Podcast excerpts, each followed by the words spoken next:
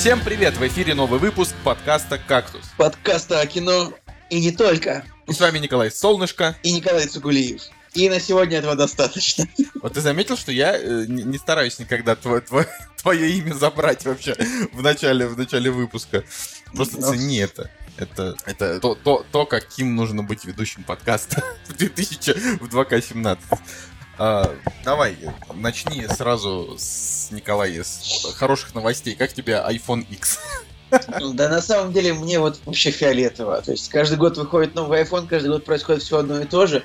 И у меня каждый год спрашивают, что, как тебе iPhone? Я всегда отвечаю, нормально, ребята, iPhone это самый лучший телефон. Я как бы, я очень, я очень радикален в этом смысле. То есть я могу вступить вот, то есть не знаю, года до 2012 я реально просто вступал постоянно в конфликты на тему Apple, Android, но мне потом это надоело, и я просто не вступаю в споры по этому поводу. Я поэтому я просто обозначаю свою позицию. Вы можете обозначить свою позицию. Вернее, не, не надо, не пишите ничего про Android, это никому не интересно. Мне не интересно. Когда, когда мне что-то хотят сказать про Android, ну, типа, вот, Android тоже, Samsung самый лучший. Я, я говорю, нет, это твое мнение, оставь его при себе. В общем, я, в общем, ты меня спросил, как у меня iPhone. Как, как всегда. Ну. iPhone выпустил три самых лучших телефона на рынок. Вот было до этого там, вот был один, было два самых лучших, там iPhone 7 самый лучший, iPhone 7 Plus самый лучший. Сейчас появилось еще три самых лучших. Вот iPhone 8, 8 Plus и iPhone 10. Вот все айфоны самые лучшие. Вот это единственный возможный телефон. Все остальные телефоны как бы нет. Все. Точка. Ну, мне можно, да, что-нибудь сказать ну, если, если ты не, не, не будешь говорить там, типа, что Samsung там лучше или что-нибудь, то можешь сказать. Не, я ничего не имею против ни Samsung, ни каких-то других телефонов, типа, кому что нравится, просто айфоны, на мой взгляд, это удовольствие, не, ну, не из дешевых. Э, если еще в том году iPhone был э, достаточно, так сказать, возможным для покупки смартфоном после вот этой истерии, когда его было воз... невозможно достать, потому что я его за сумасшедшие деньги купил, 7 плюс совершенно, вот, и э, ну, сейчас он стоит уже там что-то ты, типа от... Э, ты просто лакей капитала и заложник хайпа. Ты мог подождать месяцочек, купить а его а за я, нормальные... А я, а я ждал реально, я ждал полтора месяца, в итоге я просто не выдержал а, и купил за... Не, на самом деле я купил за нормальные деньги, практически за столько же, сколько он продавался на сайте Apple, но потом он подешевел, и сейчас он стоит в итоге там вот то, что я брал, сейчас стоит типа 44 или 46, ну, вернее, как, он стоит 60, но его можно найти в серых магазинах за 45, за 47. Ну, типа, вот. ладно, я, я свой покупал там тоже за 52, он через месяц стал стоить там на, на 6 тысяч дешевле. Ну, Короче, что? тут, Николай, Николай, дело-то не в этом. А, просто вот именно iPhone, который вот всем интересен, ты говоришь просто ничего, ничего интересного, но интересно что? Что, во-первых, уже 6, 6s, 7 и 8, уже четвертый iPhone, четвертый iPhone, они делают в одинаковом дизайне. Э, ну, я про 8 и 8 Plus, это абсолютно, типа, тот же самый дизайн, только он, ну, типа, стеклянный, чтобы зарядка была вот эта, когда они ее называют беспроводной, но она не беспроводная, потому что она же с проводом, ну, эта штука. Ну, типа, что ты кладешь сверху и заряжает. Вот. А вот этот вот iPhone, iPhone 10, да, вот он реально интересный, э, но у него цены начинаются от 79 тысяч официально, да, типа, и вторая модель 92. И я что-то, ну, я просто к тому, что одно делает, когда там, не знаю, психологический барьер в 50 ты, ты, тысяч. Ты сейчас, ты сейчас начнешь, начнешь свою любимую, вот там, типа, 70 тысяч я мог потратить, а, вот, а вот 90 мне жалко. Не, я не об этом. Не-не-не, я сейчас, я сейчас даже не про это. Куплю я его или не куплю, это один вопрос. Я к тому, что, Николай, психологический барьер, вот это вот, мне очень нравится эта фраза, что там вот 50 тысяч рублей на смартфон, это еще те деньги, которые... Не, понятно, многие считают смартфон такой штукой, что больше 10к в него как бы они там вкидывать не будут, поэтому берут китайцев и, ну, они тоже там по-своему правы. Но как бы там дороже там 50 тысяч, я считаю, типа, вообще смартфоны стоить, ну, в идеале-то не должны. Понимаешь, а в итоге он стоит как бы 90, и ты просто думаешь о том, что ну, ну это реально страшно, типа 90% людей себе такой купить Я не, смогут. не знаю, я считаю, дорогой. что вот ты со своим смартфоном, ну, в принципе, ну, зависит от человека. Теоретически ты со своим смартфоном проводишь, я не знаю, несколько часов в день, если не... Поэтому, э, в общем-то, iPhone, если так подумать, он у человека в руках чаще, там, я не знаю, чем рука его там, жены, мужа или, там, какая-нибудь, или какая-нибудь другая часть тела любимая, да, другого человека. Но вот, да, то есть сколько ты часов в день проводишь с iPhone, поэтому он может стоить и 50 тысяч, мне кажется, и 90, и даже... Это ну, ну, зато нет. будет видно, зато будет видно, как бы, кто... кто, кто, бомж, нет, фу, не так. Зато будет видно, кто вот, ну, типа, деньги зарабатывает, а кто чисто, чисто за хайпом. Ой, Николай, тебя, тебя, тебя скоро будут ненавидеть еще больше. Да, пожалуйста. Кстати, нам писали в комментариях, что мы... Э, что э, не в комментариях. Так, так, так, все, нам в личку написали, что было скучно слушать про отпуск. Ну, ребят, ну, блин, не знаю, извините. Не-не, ну блин, ладно, ну мы же, мы же любим иногда поговорить о всякой фигне. Ну, короче, ну iPhone это реально, вот мне, мне интересно именно тем, что мне интересно подержать его в руках, мне интересно, как работает это Face ID, потому что мой любимый Apple Pay это вот реально вещь, ради которой, можно сказать, iPhone вообще стоит брать, потому что Apple Pay это прям, ну, очень хорошо. А, вот как бы то, что вот он теперь превратился в то, что вместо там отпечатка пальцев тебе нужно лицо сканировать, я, правда, не знаю вообще, как это все Погоди-ка, а в, а в восьмерке тоже лицо? Не-не, восьмерки все будет как... Всё, как хорошо, тогда я куплю себе такую же восьмерочку вместо семерочки буду счастлив. А я вот, я, да я просто, я хрен знает вообще. Так, а зачем брать точно такой же телефон? Он же вообще абсолютно точно такой. Не, ну ладно, там камера крутая. Ну окей. Короче, это все, это все споры не для киноподкаста. Давай тогда сразу это перебьем какой-нибудь э, коротенич, кор- коротенечкой такой новостью. Джей Джей Абрамс, типа, будет режиссером девятых Звездных войн. Вот. Ну, это прекрасная новость, на самом деле. Да никакая. А, нет, классная новость. Ну, тут такая же история абсолютно, как было с «Хоббитом», когда что-то ходили вокруг да около. Ой, у нас тут будет Гильермо Дель Торо, у нас тут будет Васян снимать. Но все-таки в итоге вернулись к Питеру Джексону. Питер Джексон снял «Хоббита», получилось нормально. Я как бы тоже считаю, что, ну, Джей Джей классно снимет, и все будет нормально. ну, твоими молитвами, как говорится, ну, я просто, ну, не знаю, типа, многие к этому относятся скептически, мне в целом все равно. А, ну, дальше мы еще там по поводу, по поводу студии Walt Disney и вообще, по, ну, там, по поводу Звездных войн еще обсудим. А, а сейчас, наверное, прежде чем мы там к премьерам, давай, не знаю, делиться тем, что мы посмотрели. А, так как ты у нас Ой. посмотрел «Оно», начни, пожалуй, с этого. Я, я забыл, честно говоря. Ты рассказывал о нем в прошлом выпуске, да? Да, Николай, я в прошлом выпуске о нем супер до хрена рассказывал, потому что это офигенный фильм. А, ну просто я обычно же э, мы снимаю наушники, и когда ты говоришь о фильмах, которые я еще не смотрел, не слушаю, понятно. понятно. Короче, да, ребят, но тут хочется с Николаем не согласиться, оно это реально один из самых больших провалов в этом году. Чё, это серьезно? просто... Да нет, конечно, что. Просто, я просто уже, я просто уже думаю, боже мой, боже, то есть я на секунду подумал, что ты совсем дебил. Нет, нет, нет, кон- конечно, оно это просто прекрасно. Это, это фильм, который одинаково офигенно стреляет и как ужастик. Я не люблю ужастики, никогда их не смотрю. Но этот фильм офигенно стреляет и как ужастик, и вообще просто как кинцо он прекрасен. И, сам как бы клоун, и вот моменты, когда он появляется. Вот если вот посчитать моменты, когда он появляется, они все просто прекрасны. И самое главное, что для меня вот было очень внезапно, я просто плохо помню э, ну, 27-летнюю часть, прошлую часть, старую часть, очень круто, потому что вот непонятно, когда вот ждать оно, да? Согласен со мной? То есть вот они вроде в комнате, и тут вроде он в доме, как бы, ну, Это знаешь... а, непонятные границы того, вот насколько далеко оно может зайти в преследовании людей. Вроде бы э, главный герой сидит у себя дома в комнате, выходит в туалет, ну, когда он там выходит, я не знаю, за ведром он вышел, тут бах, и оно у него в подвале. Ну, извините, может быть, это спойлер, но как бы, это один из эпизодов, один из двадцати. Это прямо круто, или, не знаю, с проектором. Ну, блин, то есть вот очень Да, да, ну, там понравилось. вообще большая часть, э, это в этом прикол, это тенденция, которая началась, э, на мой взгляд, с фильмов «Заклятие». Это, знаешь, это когда э, есть, я, я- я буду сегодня весь выпуск говорить психологический барьер, э, как с айфоном. Вот смотри, ну, все привыкли, что в ужастиках как? Днем передышка, ночью Рубилова. Типа, е- есть, знаешь, типа, зона безопасности. Да, да, да, да, да. А, а вот, вот, вот тенденция, которая началась с заклятием, это когда и днем тоже может случиться полная жесть, и типа, ну то есть на улице светло, а тебя все равно трясет от страха, потому что ну, какая-то страшная сцена. И как бы первая сцена с корабликом это просто вышка, Очень, конечно. очень крутая Это сцена вообще. Просто вышка. Э, да, да. Я, кстати, И- знаешь, и что мне, ну, мне что ну, мне давай. понравилось, то что вот я сидел в кинотеатре, и я реально был самым старым человеком в зале. Мне 27 лет, 7 месяцев, примерно так, может, чуть больше.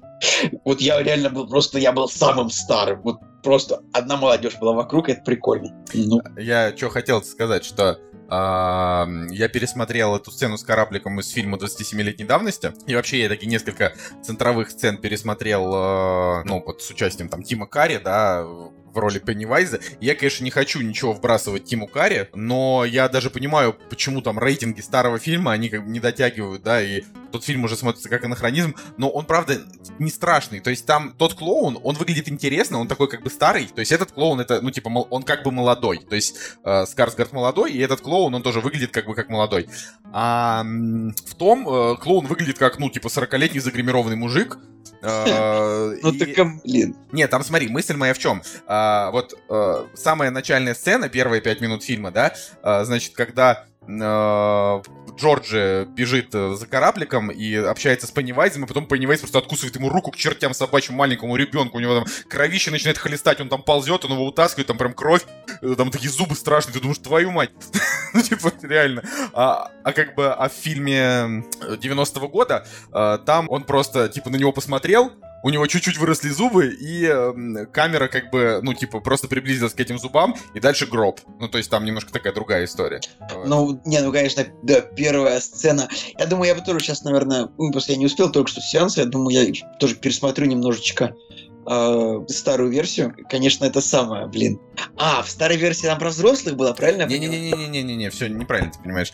А, старая версия шла три часа, потому что это был сериал, ну, как бы теле, телефильм, вот. Mm. А, и э, оригинальная книжка разделена на две части. Это как, э, значит, подростки победили оно, и потом эти же персонажи спустя 27 лет, оказалось, что они бы победили не до конца, один из этих персонажей остался, э, значит, э, ну, в этом, в Дерри, в этом городе, который Стивен Кинг постоянно описывает, э, и в штате Мэн, по-моему. И, значит, э, спустя 27 лет они как бы снова возвращаются, чтобы с, с ним сражаться, но уже, типа, 40-летние дядьки ну там не 40-летний, но около 40-летний. И сразу было сказано, что если вот этот конкретный фильм соберет достаточную сумму в прокате, то будет запущена вторая часть. Так вот, что очень пожалуйста. ждем. Да, да, конечно, первая сцена вот с корабликом, это просто пах-пах так в твое лицо, просто очень страшно, прям жутко. Да. Круто. Вот, вот, ну, согласись, там вот э, хоррорные моменты, они прям реально страшные. Очень круто, очень круто. С картиной. Картина э, вообще просто... Картина это вообще это мощь. Потом, какие еще моменты хорошие, Николай, напомни. Да мне, мне там все понравилось. Мне понравилось ну, просто мне понравилось напомни. С, с, летя... ну, с, как бы, с летающими детьми. Мне понравилось, что он на весь фильм говорил, пойдем летать. Uh, мне Мы летаем здесь внизу, они там еще пели, дай там потом это, блин, круто. Да, круто. да, это, это клево. Мне понравилось, девочка очень клевая. Мне понравилось, что, типа, она такая в 15 лет, такая, ну, красотка, как бы, реально, действительно. Мне, знаешь, мне, мне на самом деле, вот мне очень понравился главный персонаж, как он сыграл, и вообще... Главный вот, это как... кто? Они там все главные. Нет, главный это тот, кто потерял брата, очевидно. А тебе, ну, слушай, мне, как по мне, так они там все крутые. То есть... Мне очень понравился именно главный герой, и, конечно, это забавно, то, как вот показано, проблемы америк... вот американцев, там у дочери, э, ну, у девочки проблемы с отцом, ну, такие очень серьезные.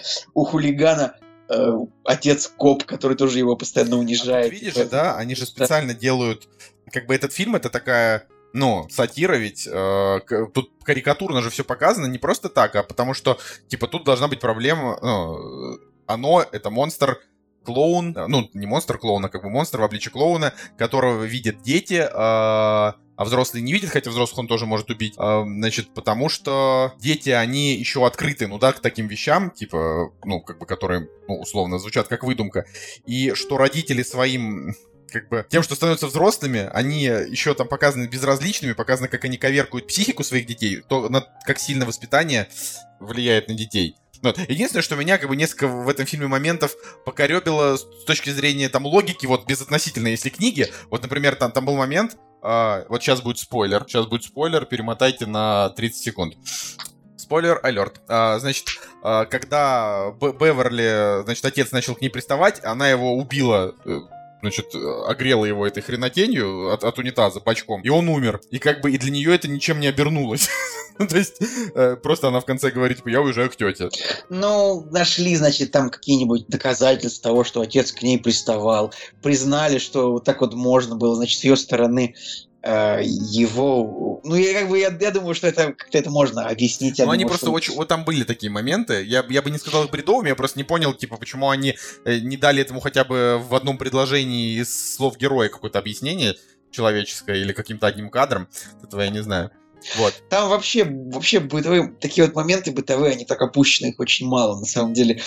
И я еще подумал, а были ли у нас такие дети жестокие, вот как там, то что есть прям, ну это как бы классический образ американского булли, такого хулигана, не, ну, который видишь, постоянно там... бьет детей. Я вот думаю, сейчас Нет. тоже так. Не, ну Нет? всегда, всегда есть свои хулиганы и как бы задиры, это от этого никуда не уйти. Не, ну там они просто какие-то совсем лютые, то что они ножом, э, ножом человеку да. хочет имя говорить. Я такой думаю, да ладно, ну как это так? Мне очень понравилось, э, ну это может быть какая-то, я не знаю, тоже было ли это в старом фильме, или это да, не современности, то, что постоянно все шутки, типа, «А вот я бы сейчас занялся чем-нибудь другим, например, твоей мамкой, да, вот ну, просто 20 таких шуток в фильме примерно. Это очень дети, смешные, кстати, они Когда были. дети разговаривают, и там просто я, ну, поскольку я, я посмотрел то, что тоже молодежь есть сплошная вся в зале, тоже, когда после каждой такой шутки я делал так пау-пау-пау-пау-пау, ну, типа, это рэп-баттл, потому что это именно, именно такая атмосфера, мне кажется, была там.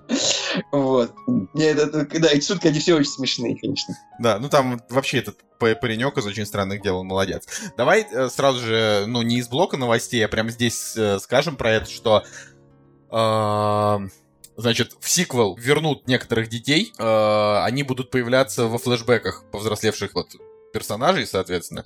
Надо сказать, то, что оно, оно собрало гигантскую сумму, типа 120 миллионов долларов за уикенд, это, ну, ну примерно не знаю, на 30 миллионов меньше, там, чем собрал Темный рыцарь в свое время. Это очень большая сумма. Оно собрало 123 миллиона за первый уикенд, не добрало 9 миллионов, чтобы... Э, Стать Дэдпул самым было. рейтинговым фильмом R? Да, да, да, да, чтобы собрать, как Дэдпул, вот, самый, самый большой фильм, собравший первый уикенд, ну, короче, вы поняли.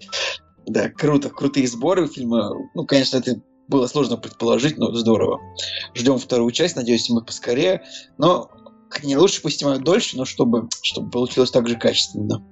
Ну, вот мы... популистский комментарий такой, как на кинопоиске, там стопудово, вот я сейчас открою кинопоиск, и э, там вот, то есть вот я такой новость, там типа будет вот оно получает продолжение, стопудово первый комментарий будет, вот, надеюсь, что получится так же хорошо, вот точно, первый популистский комментарий будет точно, вот по-любому этот. Еще видишь, а, значит... Если я его найду, ты пока рассказывай что-нибудь, я ищу комментарий. Я расскажу, что ЛГБТ-сообщество сказало, что Пеннивайз, э, типа, клоун гей, э, и Бабадук тоже клоун гей, и, э, значит, они решили, что Пеннивайз и Бабадук встречаются. Типа, это два таких гейских хоррор-персонажа. Кто, кто такой Бабадук? Бабадук это... Это тоже чувак из такого там хоррора американского, но менее, конечно, популярного, но достаточно тоже популярного. А тут э, в, в, в, чем, в чем вообще прикол, да? Вот они просто... Никто не ожидал, что этот фильм так соберет. Создатели не ожидали, что он так выстрелит. И вот сейчас все сидят и думают, почему же, почему же именно в 2017 году э, вот вышел такой фильм, такой какой-то на, на, на стыке жанров, да, который прям людям вообще вот единогласно зашел. Ну, то есть я реально пока не встретил ни одного человека, который сказал бы, что фильм не очень, ну, прям очень даже хороший. Вот. Слушай, удивительно. Я просто не нашел популистский комментарий на кинопоиске. Ну, то есть, удивительно просто. Может быть, он под другим постом оставлен, знаешь, это. А, вот, ладно. Э, есть ли тебе еще что сказать по поводу или оно? Потому что все же любят, когда я перевожу тему на другую, э, сказать, а нет, погоди, погоди, у меня вот еще одна фразочка есть. Вот есть у тебя еще фразочка? Да, сложно сказать. Лучше ты бы у меня что-нибудь спросил про оно, чем просто, ну, что тебе еще есть сказать? Спроси что-нибудь конкретное. Крутая операторская работа, крутая картинка, все очень круто. Да это нечего, я же... Сейчас, э, реально, на самом деле, фильм нечего сказать, потому что он просто классный. Идите смотрите. Тогда давай э, я в двух словах, значит, скажу, ну, не про оно уже, а про то, что дос досмотрели мы э, мультсериал Adventure Time и Рик и Морти до актуальных серий. Э, и э, что касается Adventure Time, да, что мне хотелось бы сказать, что э, значит, к девятому сезону сериал э, совершенно просто ну, съехал вообще с катушек, абсолютно, абсолютно съехал с катушек. И э, там, ну, если до сих пор еще есть люди, которые считают, что Adventure Time это не гениально, вот идите в жопу. Я вот это в твоем стиле. Ну, потому что, а, потому что там уже, ну, совершенно какие-то все мыслимые и немыслимые уровни гениальности вообще перешагнули, вообще создатели.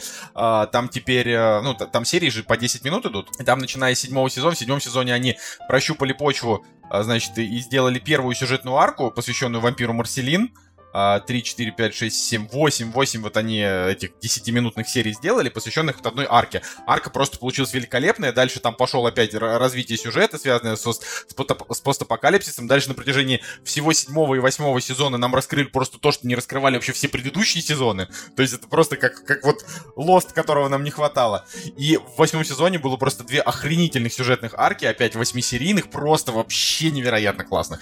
Я даже не знаю, к сожалению, просто я не знаю, кто из вас смотрит, отвечен тайм, кто нет, а, но Просто поверьте на слово, что этот мультсериал это произведение искусства. И если вы начнете его смотреть, то даже если вам, да не знаю, там первые 5, там 7 серий не понравится, они по 10 минут идут, то но, но персонажи вам изначально ну, не вызывают у вас какой-то ненависти, просто, может быть, сюжет вам не кажется особо крутым, а, то вы просто получите все сполна уже, я не знаю, к концу первого сезона, и дальше, э, дальше уже просто будет не оторваться, там это, это просто вообще огонь. А еще, знаешь, Николай, для кого круто Adventure Time, это вот сейчас уже к девятому сезону можно говорить, это идеальный сериал для людей, которые любят искать именно всякие там пасхалочки и отсылочки внутри одной вселенной, потому что там, условно, там в какой-нибудь э, 14 серии восьмого сезона она по, по хронометражу, или, как сказать, по количеству серий, там, не знаю, может быть, серия уже там 200 какая-нибудь, э, там какой-нибудь появляется персонаж из там шестой серии первого сезона или там с 14 серии второго, то есть все нужно смотреть э, очень очень так скрупулезно запоминать персонажей, запоминать, что они делают, потому что потом они выстреливают, причем абсолютно гениальные всем там роли отведены. Я очень доволен, э, все больше на эту тему грузить не хочу. Давай, Николай, про голодные игры рассказывай. Да, как-то вот так получилось, что на этих выходных, ну, в общем, на, на неделю упоролся и посмотрел все четыре части голодных игр. То есть нет, три. Первую смотрел до этого, а до остальных как-то почему-то не доходил. Так вышло. И я скажу, я скажу, что мне очень понравилось. Причем, вот я не могу сказать, что мне понравился какой-то конкретный фильм, мне понравилась в целом серия, вот как она снята прям. Я... Ты, я так понимаю, смотрел только два фильма, но читал все книги. Да, там фильмы по книжкам сняты, поэтому я именно поэтому и не стал э, бежать в кино на первую часть первую часть третьей части, да, потому что, э, потому что я знал, что первая половина третьей книги это совсем отстой, да, а вторая половина, она, ну, меня, меня, меня не удовлетворил финал, мне вот просто он не понравился. Поэтому... Я думаю, что можем его обсудить сейчас, ну, как только вот э, я ну, скажу, что я думаю. Короче, причем да. забавная тема то, что, ну, вот у первой и второй, у первой части там рейтинг типа 7,2, у второй там 7,9-8. Вторая у третьей, очень крутая. третьей и четвертой рейтинги сильно ниже, там, 6 с лишним. Хотя, почему-то я вот с этим не согласен. Но происходит это почему? Потому что первый и второй фильм это такие Battle Royale, да, Королевская битва, вот фильмы вот именно про это, про то, что вот, эти дети, ну не дети, персонажи попадают э, в эту, в общем, причем первый и второй фильм это фильмы про голодные игры, а третий и четвертый это вот фильмы типа про революцию, да, которые да. Это, это забавно. То, что вот это люди, которые ушли в кино, они явно вот были не готовы к тому, что третий и четвертый фильм вообще не про, не про то, про что первый и второй. И такое на самом деле редко бывает. Чтобы была какая-то такая, ну, трилогия, там, или ну, тетралогия, правильно, или квадро. Квадро, тетра, тетралогия, да. Четыре фильма, чтобы первые два фильма были про одно, а третий, четвертый вообще про другое. Мне кажется, это уникальный просто случай в кино, чтобы так было. Чтобы четыре фильма и мне больше всего понравилось, как ни странно, вот мне понравился больше всего третий фильм, как ни странно. Mm-hmm. Потому что мне очень понравился вот переход, мне очень понравился именно переход э, с этих голодных игр на революцию, на подготовку к восстанию, на атмосферу вот это вот, как вот народ, как дистрикты вот собираются, чтобы победить э, поганых капиталистов, и мне это очень понравилось, хотя просто по большому количеству моментов в фильме видно, что на самом деле автор, либо автор книг, либо сценарист, мне сложно сказать, потому что книг я не читал, очень с большим трудом представляет себе, как работает общество вообще. То есть предположить, что после войны устроить такую вещь, как голодные игры, чтобы контролировать население, убивая людей, это просто сама по себе идея, она архиидиотская, в принципе. И вот все действия правительства вот в, в этом фильме, вот в в четырех фильмах, они просто... То есть там по каждому действию видно, что как бы правительство президент, они все глубже и глубже себя заталкивают. Просто ни одного разумного действия со стороны действующей власти не было. Просто ни одного. Каждое действие это вот было, ну, давай, типа, вот да, вот видно, что вот это вот побудет к восстанию, это сделает хуже, это сделает фитнес-героя там. И еще очень удобно для, для персонажей то, что во втором фильме появляется новый распорядитель игр, которого играет Филипп Сейлбур Хоффман, и тут внезапно он оказывается как бы одним из главных людей на, на стороне сопротивления. Это очень удобно для сценария, просто невероятно. То есть, как бы, вот такого просто не бывает, на самом деле. Не, не, чтобы такого... второго человека, вот, чтобы второй прихвостень э, главного злодея вдруг оказывался как бы за хороших. Такого не бывает. Это, это сценарный подарок, как бы, книжный. Ну, ты понимаешь, но это же не то, чтобы дало прям какую-то охрененную... Это просто как бы а, разграничило стороны, но это не дало каких-то прям более того, как, как говорил э, в киногрехах один из, э, значит, создателей киногрехов, типа, нахрена ты тогда пытался всеми силами убить героев, и они уходили просто от смерти буквально на волоске на протяжении там... Ну, вот как бы да, да.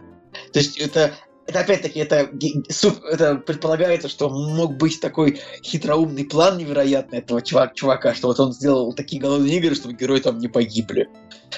Причем и в третьем, четвертом фильме очень много моментов, вот одинаковых моментов абсолютно, когда э, говорят, вот нам нужно снять агитационный ролик. Это вот реально, это повторяется раз 10. Причем это можно было бы показать два раза, а не 10.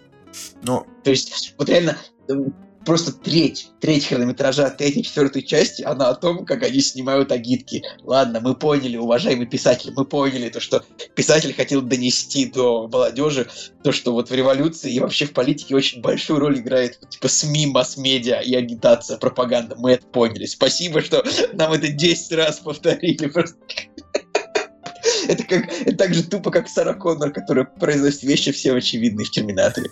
Но мне очень понравилась атмосфера. Там вот есть момент, когда в третьем фильме ты вот очень зря не посмотрел. Ты посмотрел два Бэтл Рояла, первую и вторую часть, не посмотрел, а не посмотрел хор- хороший фильм про революцию, правда. Там есть момент, когда Китнес начинает петь песню очень красивую, я не буду сам пытаться петь, но очень, очень красивая песня, типа Hanging Tree, Древо висельника. И там вот показывается, как вот именно под эту песню встает народ. Это вот очень дешевый прием, который можно применить вот именно в кино про движение народных масс, такие бурления. Но он, он сработал просто идеально. Are you, are you coming to the tree? They strung up a man, they say who murdered three. Strange things that happen here, no stranger would it be if we met at midnight in the hanging tree. Are you, are you coming to the tree where dead man called out for his love to flee? Ну, Голливуд умеет же снимать картины. Тут что сказать. Как, как, да. Но вот я, я говорю, я просто ждал от этого фильма, может, немножко другого, может быть, там... Короче, это все-таки, какой бы он ни был, но кидалт, понимаешь? А кидалт — это жанр, э, в котором они не могут сделать так, чтобы э, сработала стандартная э, система качественных эм, как это слово сказать, э, качественных антиутопий, да, то есть в Кидалте всегда э, идет э, такой упор на то, что с героями все-таки все будет хорошо, несмотря на то, что они там страдают, то есть если, грубо говоря, в детских книжках персонаж даже не страдает, в Кидалте персонаж может там, я не знаю, набить себе синяки, он может там, я не знаю, быть изнасилован даже, там, он, там его друзья могут умирать, но очень-очень редко, а, но при этом все будет все равно хорошо. Вот именно этим этот жанр я как бы недолюбливаю до конца, ну, к сожалению, ничего не могу сказать. Нет, ну, в принципе, в принципе, а я, я бы сказал, что они на протяжении серии, они, в принципе, достаточно страданий накинули на главную героиню. И финал довольно, вот, да, финал довольно прикольный. Ну, самая мне крутая сцена мне вот из первых финал. двух частей, мне вот самая крутая сцена, это когда прям перед тем, как ее... Не, ладно, неважно, какая там самая крутая сцена, вся вторая часть — это один большой шедевр. Я ее просто обожаю. Я это, не считаю, не я, ну, вот, я считаю, что вот, ну, ничего особенного нет во второй ну, части. В смысле ничего особенного, но просто охрененная. Она, то есть, как бы именно сама сами игры, они, ну, так себе, да, там э, вся фишка именно вот в этой как это слово-то? Я, я, я все забываю. А, к... В общем, атмосфера безысходности, да? Да, когда, да, вот, она вот, офигенная, но вот она еще лучше в третьей и четвертой части, на самом деле. В третьей Короче... и части они уже воюют. Там, ну, как там, бы, там да, дело не там... безысходности, там же война. Все просто бьются и все. Ну, ну, ты понимаешь, что вот в первой и второй части она как бы живет, в принципе, чаще в Капитолии, да, и она постоянно в, в поездах, там у нее где там самая лучшая еда, она там в платьях. Она, понимаешь, она за вторую часть она меняет платье вот на шикарное раз 12, мне кажется, просто. И там эта атмосфера, она немножко смазана, именно после того, как она в третьем фильме попадает вот в подземный бункер. И, и причем самое забавное, что вот мне первая и вторая части мне меньше нравится, потому что вот это абсолютно пол, полнейшее вранье, которое не могло бы происходить ни при каких условиях. Эти вот, эти вот именно что эти голодные игры, именно сам факт проведения. А вот третья и четвертая часть это уже более реалистичное кино, и мне оно понравилось, как ни странно. Вот такие вот истории Николая тоже бывают.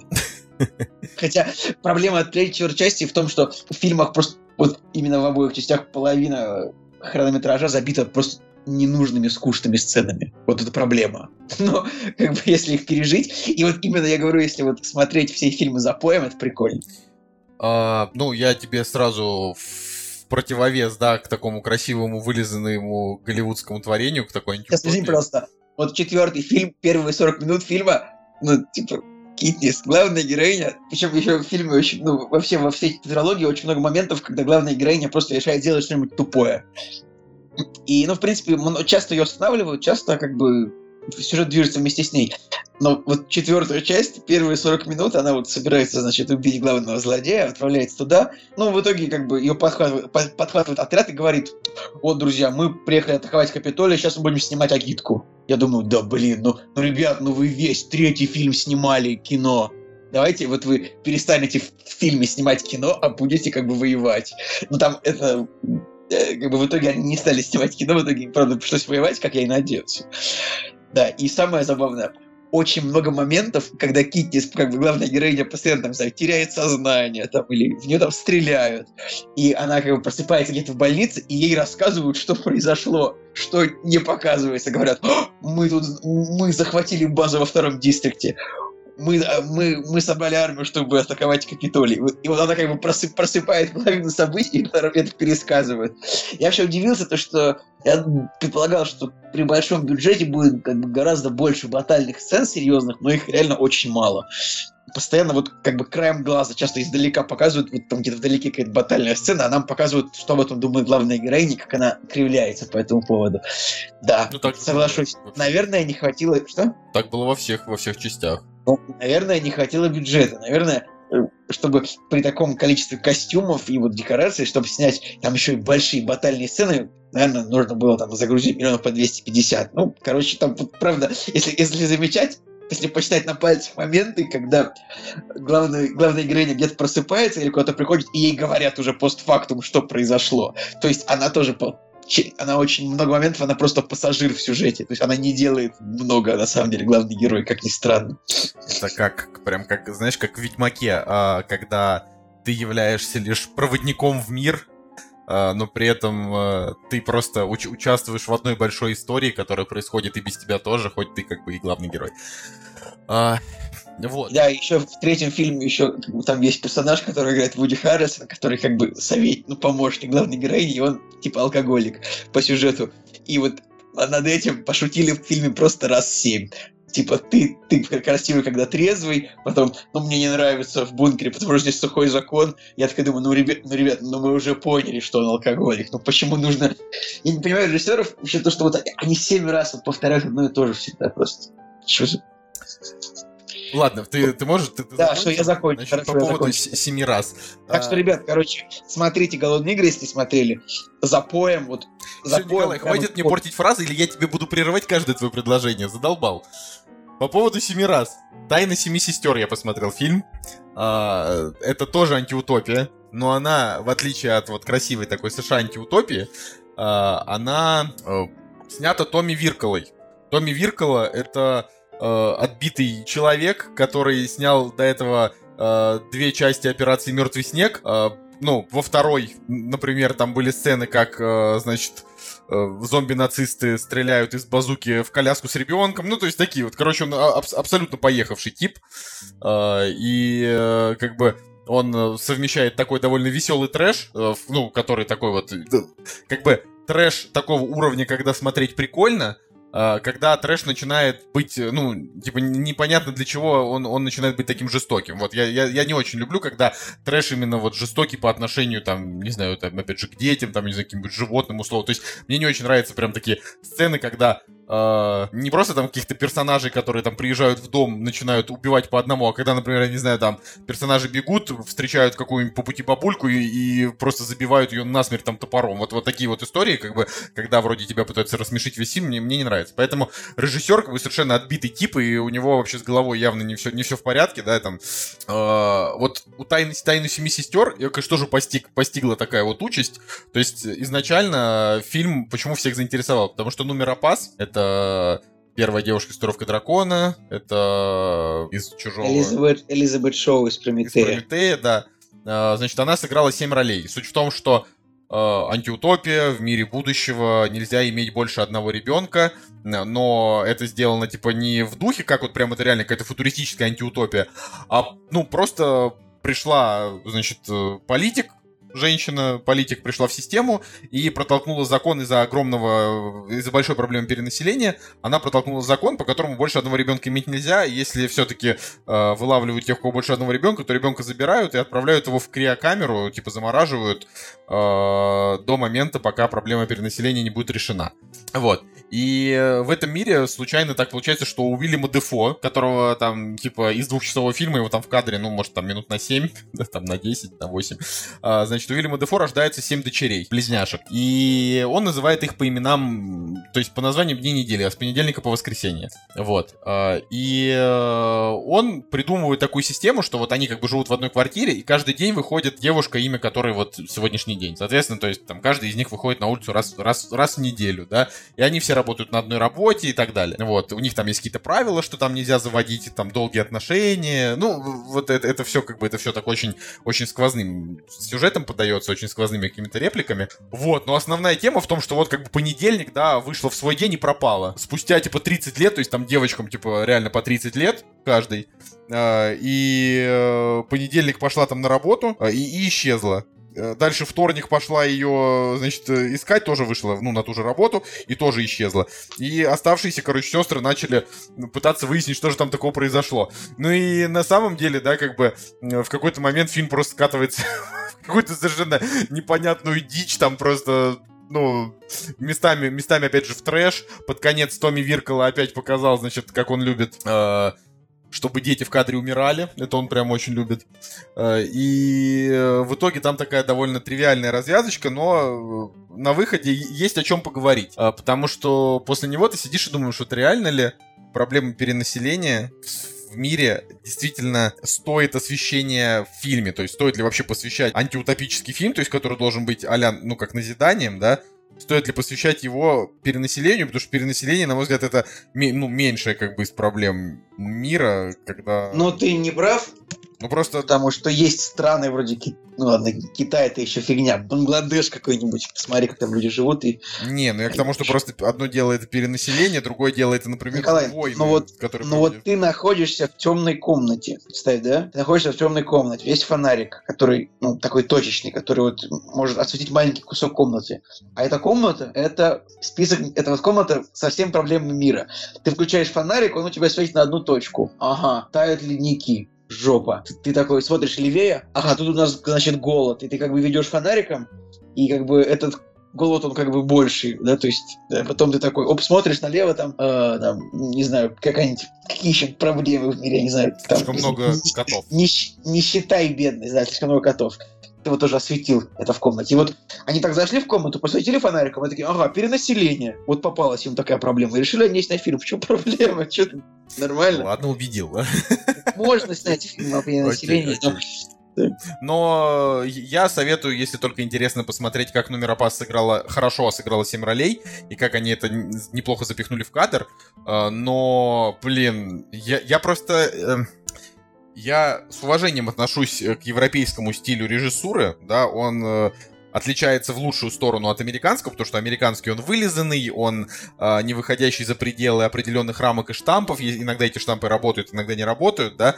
Э, здесь, конечно, фильм Э, он сюжетно банальный, да, вот европейцы, они там за какими-то оригинальностями не гонятся, а им нравится какой-то вот свой подход, да, когда э, ты не ждешь что что-то будет происходить, оно начинает происходить, и это все подано как бы, ну так, довольно холодно, да, это я и про скандинавских режиссеров говорю, про английских режиссеров, то есть это вообще про, про каких угодно. То есть у европейцев, у них, да, у них свой прям особенный стиль, а, но тут в какой-то момент ты не то, что там не веришь, да, происходящему, а тебя даже начинает раздражать, то есть ты думаешь, ну как бы, а, ну, ну вот они, э, это сейчас будет такой э, спойлер, ну типа там первых, может быть, получаса, да, там 40 минут, не знаю, но вряд ли вы вообще будете его смотреть, смотреть. Вот. Это, это верно. Да, но тут просто интересно вообще, да, вот рассказать. А, то есть вот они нам, значит, рассказывают о том, как эти сестры росли, да, вот какие там у них были ситуации, что там у одной девочки, а, она, значит, сбежала в день, когда была у другой девочки кататься на скейте, и так вышло, что ей а, отхреначило, типа, фалангу фалангу пальца одну. Она приходит, у нее там висит на волоске, типа, это фаланга, такое довольно противно.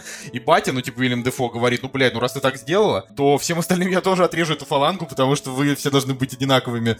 вот, ну, то есть это как бы, это, это, это, ну, это там довольно, да, такой мощный момент, он, конечно, мерзкий, но такой прикольный. Вот. А, и показывают, как они растут, и вот они прожили 30 лет, их никто не находил, да, там все нормально. И тут вдруг происходит хренотень, и они начинают просто, ну, типа, гибнуть одна за другой. Причем очень тупо. То есть они там, я не знаю, тратят 15-20 минут экранного времени, как одна девушка убегает от злодеев, она реально убегает, там другие сестры ей подсказывают по, э, там, по телефону, типа, там, сворачивай налево, сворачивай направо, теперь беги наверх, и заканчивается сцена тем, что просто ее застреливают, и она умирает. Как бы все, ну, тишина э, каких-то, там, не знаю, страданий даже героев нет. То есть просто они, типа, дохнут одна за другой, как мухи. Э, и мне не совсем понятно было вообще вот почему э, режиссер выбрал такую тактику, да, лучше бы там была тактика, что они там пропадают, а все, все дальше начинают пропадать, оставшиеся, оставшиеся э, сестры там их ищут, это было бы прикольно. А тут как бы просто по какой-то там непо- непонятной причине хренак 30 лет, к нам к концу все объясняют. Там все в итоге точки сходятся в одну, там очень в итоге они закрыли все, все сюжетные возможные линии, которые могли. Сюжетных прям провалов там не было особенных, там сюжетных дыр буквально парочка, но они мелкие, то есть это как бы фигня.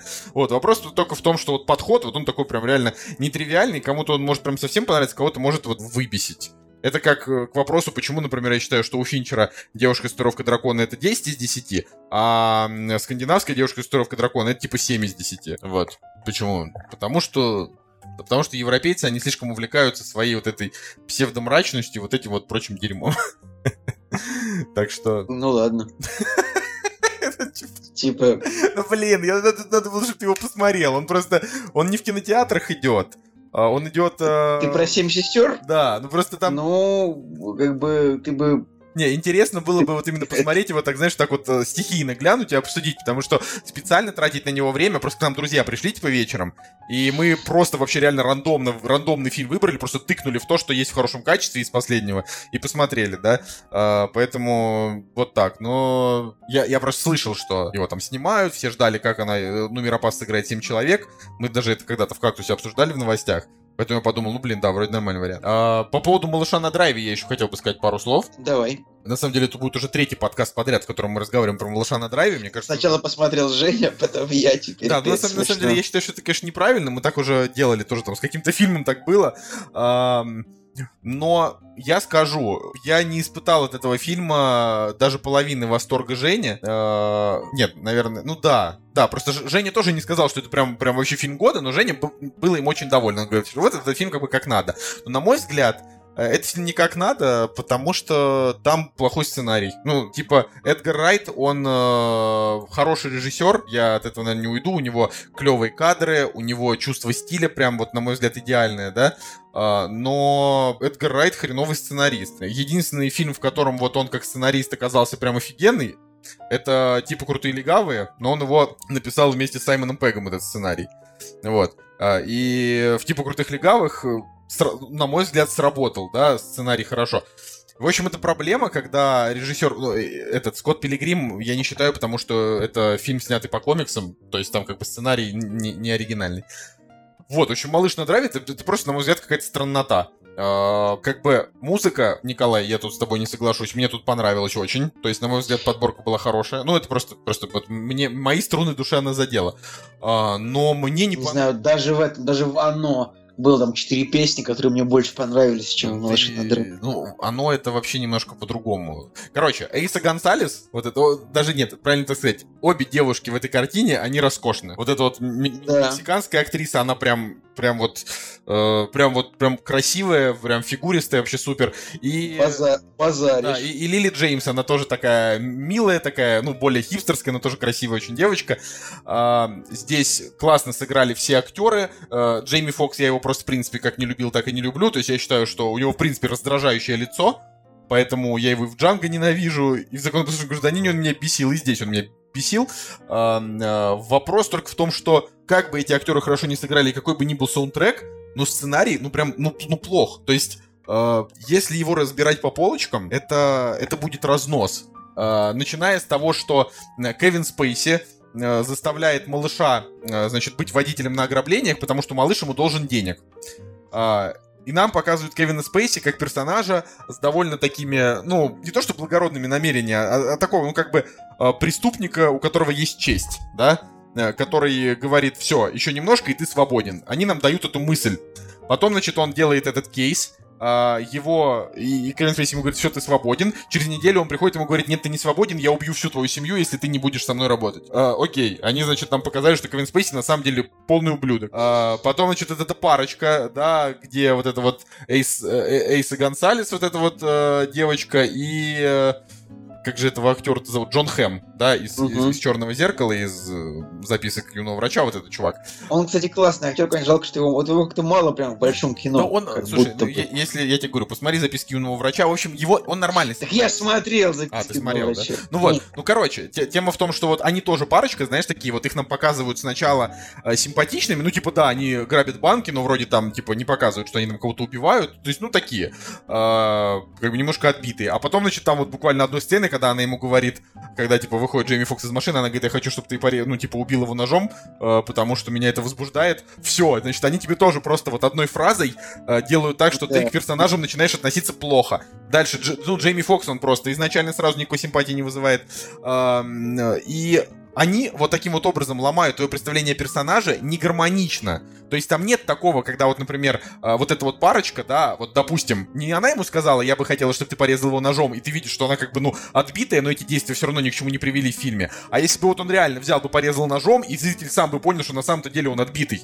То есть это как бы, э, ну, это, это абсолютно разные вещи. И в итоге э, малыш как персонаж непонятен. Он то он такой весь из себя загадочный, молчаливый, то он вдруг такой болтливый и улыбчивый, да, как бы и это, и это реально, на мой взгляд, это провал, потому что, э, ну, значит, грань между интровертностью и экстравертностью персонажа, она вообще не, не очевидная. То он реально типа в себе весь, то он прям с девушкой, и, и тут же он с девушкой стесняется, через 10 секунд в кадре он с девушкой уже не стесняется, и он уже весь такой прям охренеть раскрепощенный, реально непонятно. Кевин Спейси, персонаж, который менялся просто три раза за фильм, все вот все эти разы, как бы ты, ты просто не понимал, почему Эдгар Райт так решил. И, ну, и, а где-то последние 30-40 минут фильма это просто какая-то вакханалия ада. То есть э, малыш говорит, типа, ну, условно, вот он такой поворачивается в кадр и говорит зрителю, у меня сейчас есть план, с помощью которого я помогу своей девушке и с бандитами тоже, типа, расправлюсь. Дальше нам показывают в течение следующих 10 минут, что у него на самом деле нет никакого плана, все просто идет по течению, э, кадры какие-то абсолютно идиотские, то, что творит главный герой, это полнейший идиотизм. Все, ты, значит, думаешь, ну, к чему нас тогда вели? То есть тебя ведут за ручку к тому, что сейчас будет происходить что-то, что герой задумал. Но потом оказывается, что он ничего не задумал, а просто, ну, в сценарии прописали, что он что-то делает. На мой взгляд, это бредово. Ну, не знаю, Николай, как тебе? Ты еще здесь? Ты еще не отключился? Я, да, я здесь. Я, честно говоря, вот я не могу сказать, что я именно следил за тем, что тебе кажется, типа, то есть ты, ты видишь в сценарии непоследовательность. Я вижу в сценарии. То, что сценарий как бы нарушает свои собственные правила, да. Я вот этого не так критично увидел, мне было просто скучновато. Ну, Все. Вот, вот... Это моя основная претензия к фильму. Он скучноватый, в принципе. Он не оригинальный, он скучноватый. Блин. И мне вот это вот как бы для меня это фильм как бы сделала, ну, семерочка и все. Ну вот я, как бы, я тоже согласен с семерочкой, но я бы не сказал насчет скучновато. Тут скучновато, например, вот смотри, вот у него есть трилогия. А, зомби по имени Шон, Крутые легавые и, а, значит, Армагедец. Вот зомби по имени Шон, он прикольный, и он не скучный. Типа «Крутые легавые», он чуть-чуть немножко провисает, но там слишком много хороших шуток, э, и там такой черный юмор прям такой четенький. А «Армагеддец», он прикольный местами, там очень крутой режиссерский стиль, но он скучноватый. То есть там реально бывают моменты, когда герои просто вдруг ни с того ни с сего начинают очень долго разговаривать о каких-то вещах э, абсолютно без шуток, и это не весело. На... Мне вот «Малыш на драйве» показался достаточно драйвовым.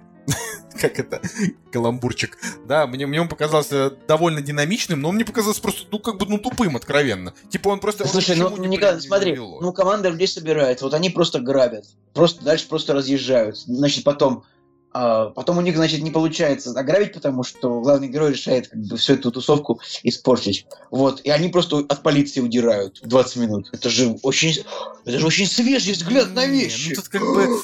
Нет, мне, я думал, что будет что-то что что так в этом свежее. прикол, в этом-то и прикол. Вот ты все правильно говоришь. Он а, просто тебе это показалось скучным, а мне это показалось не скучным, а просто как бы они могли это, это именно оригинальнее обыграть. То есть э, можно же любой банальный сценарий обыграть оригинально. А здесь они, здесь вся оригинальность фильма заключается в том, что персонажи, они поступают не так, как этого ждет зритель, но неинтересно. Я, я пытаюсь вот этот как-то какую-то мысль из себя вычленить, но у меня никак не получается вот что-то такое, и, и, ну, какую-то вот идеальную фразу построить, просто вот сам факт. Нужно просто принять на веру, то, что даже если вам этот фильм понравился, это очень хорошо, он, он неплохой, а, он э, довольно веселенький, красивые девушки, да, там, э, музыка, кому нравится, кому нет, но э, ты как бы ждешь, что персонаж по, ну, поступит как-то оригинально, что-то вот он необычное сделает, а персонаж не поступает вообще никак, и ты, ну, вот как та история про, про, про бабульку, что ты говорил, я вот понял эту историю, когда главный герой украл а, у, у бабульки сумку, потом вернулся, отдал ей сумку, и бабулька такая, твою мать, ну, просто, типа, отреагировала вот фразой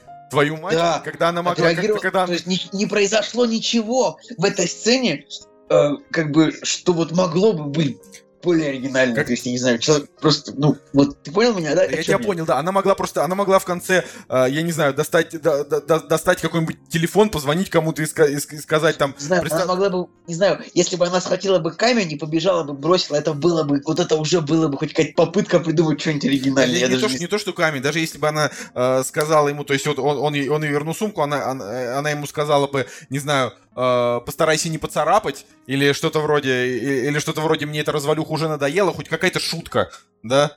Уже, да, уже и, было бы Или там, типа, меня муж, хотя бы меня муж убьет, что-нибудь такое вообще, ну, как бы, она не застрахована, какая-нибудь фраза, твою мать, ну, ну да, да, Эдгар да, Райт, то есть вот... Эдгар Райт, ну, ты, наверное, был так сильно занят тем, чтобы снять каждую сцену под каждую песню, которая ей предназначена, что вообще забыл о том, что как бы мы не за это кино смотрим, по большому счету.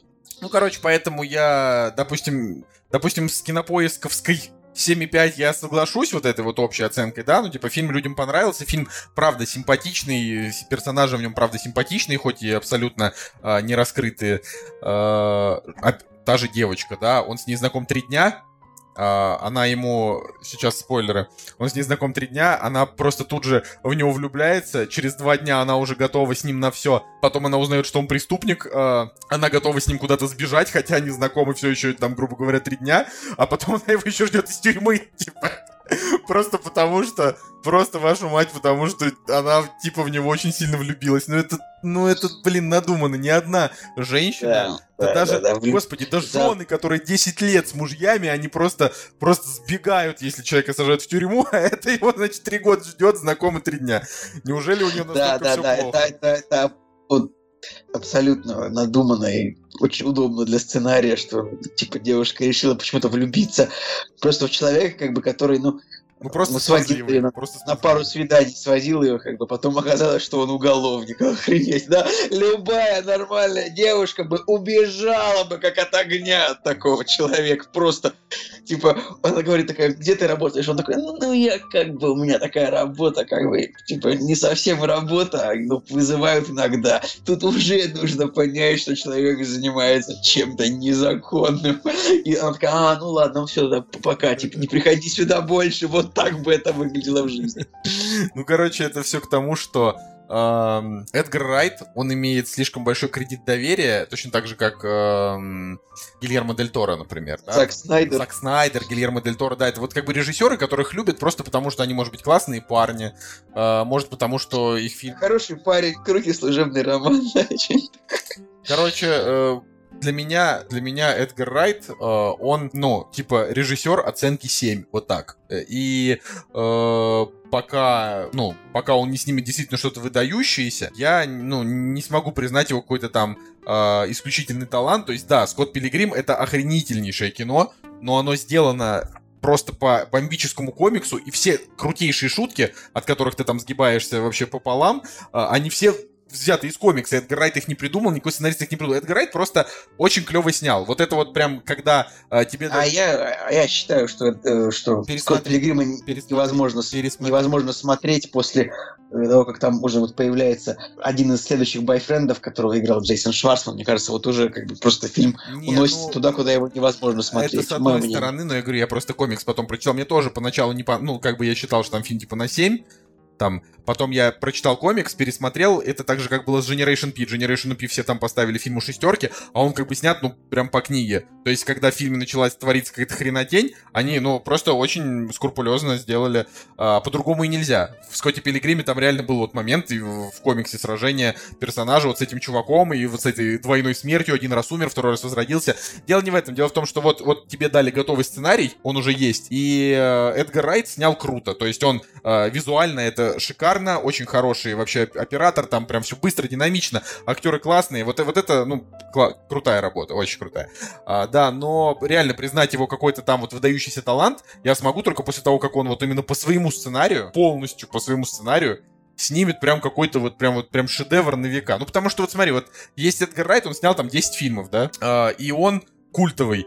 Есть братья Макдоны, там каждый снял просто по два фильма, и каждый фильм, ну, не считая «Семь психопатов», это жемчужина, понимаешь, которая просто вот не в каждой ракушке может найтись. А это... Это как из этого, это в уголовных играх со второй части. Он типа находит ракушку и такой, дай жемчужину, вот на тебе. Это, кстати... Кстати, в уголовных играх тоже абсолютно не ясно, какого черта, какого черта вообще главная героиня влюбилась в этого идиота, ну, который как бы главный герой там да? Мне кажется, вот просто влюбилась из-за него просто потому, что он в какой-то момент оказался рядом, когда ей стало страшно. Это про светлого ну... или про темного? Конечно же, я про Пита Миларка, который, который участвовал с ней в играх. А, да ну, это вообще, я даже обсуждать не хочу. ну, типа... Вообще, э, в какой-то момент еще главная героиня постоянно такая, ну вы не спасайте меня, вы спасите Пита. Да на кой черт он нужен? Плюнь ты на него. Просто, Николай, как бы история Китнес, ну, love story Китнес, она такая же, как у Беллы в «Сумерках». Она просто, ну, типа... Знаешь, я, я на самом деле отдам должное, должное отдам «Голодным играм», то, что вот я посмотрел эти четыре фильма, я не помню вообще ничего про Love Story, потому что, слава богу, это, фильм, это фильмы не про это. Вот реально спасибо большое режиссерам за то, что все-таки вот душевные метания Китнис, вот именно у кого она любит, они как бы мне показались подзадвинуты за общим, за общим действием. И то есть там не было ни одной любовной сцены, спасибо огромное, что ну как бы, что фильм реально вот сначала про голодные игры, а потом про революцию. Все, больше ни про что. Мне понравилось. А, кстати, Мартин Макдона, опуская твою фразу про, про голодные игры. Просто, блин, ты реально э, в hype train по голодным играм ты опоздал на несколько лет, Николай. Вот. Э, Николай, антихайп. Да, антихайп, ты сейчас в антихайп train е. А, фи фильм, значит, «Три билборда на границе Эббинга, Миссури», э, который снял Мартин Макдона, который снял обожаемый мной «Залечь на дно в Брюгге», и не очень мне понравился «Семь психопатов», да. Он сейчас там просто бьет вообще, мет, бьет метакритик, и, насколько я понимаю, он там сейчас на, на каком-то фестивале, да, там тоже вызывает просто то, шквал аплодисментов, и это, блин, очень круто.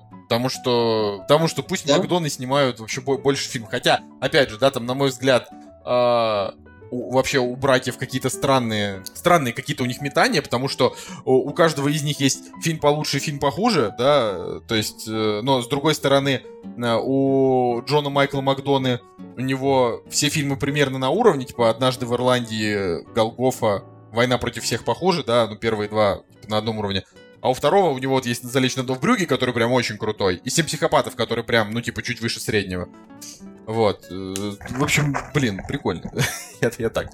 А, классно, классно. Ждем, очень сильно ждем, когда выйдет. Очень ждем, но он выйдет, вот, смотри, то есть он, он выйдет 1 февраля. Это очень долго. Это очень долго. Я прям, не знаю. А, кстати, Ну, я почему-то думаю, что может можно будет скачать его пораньше, чем как, у нас даже как войну против всех. Но это же неинтересно. Я вот Макдону прям в кинотеатре надо смотреть. Это прям круто. А, вот.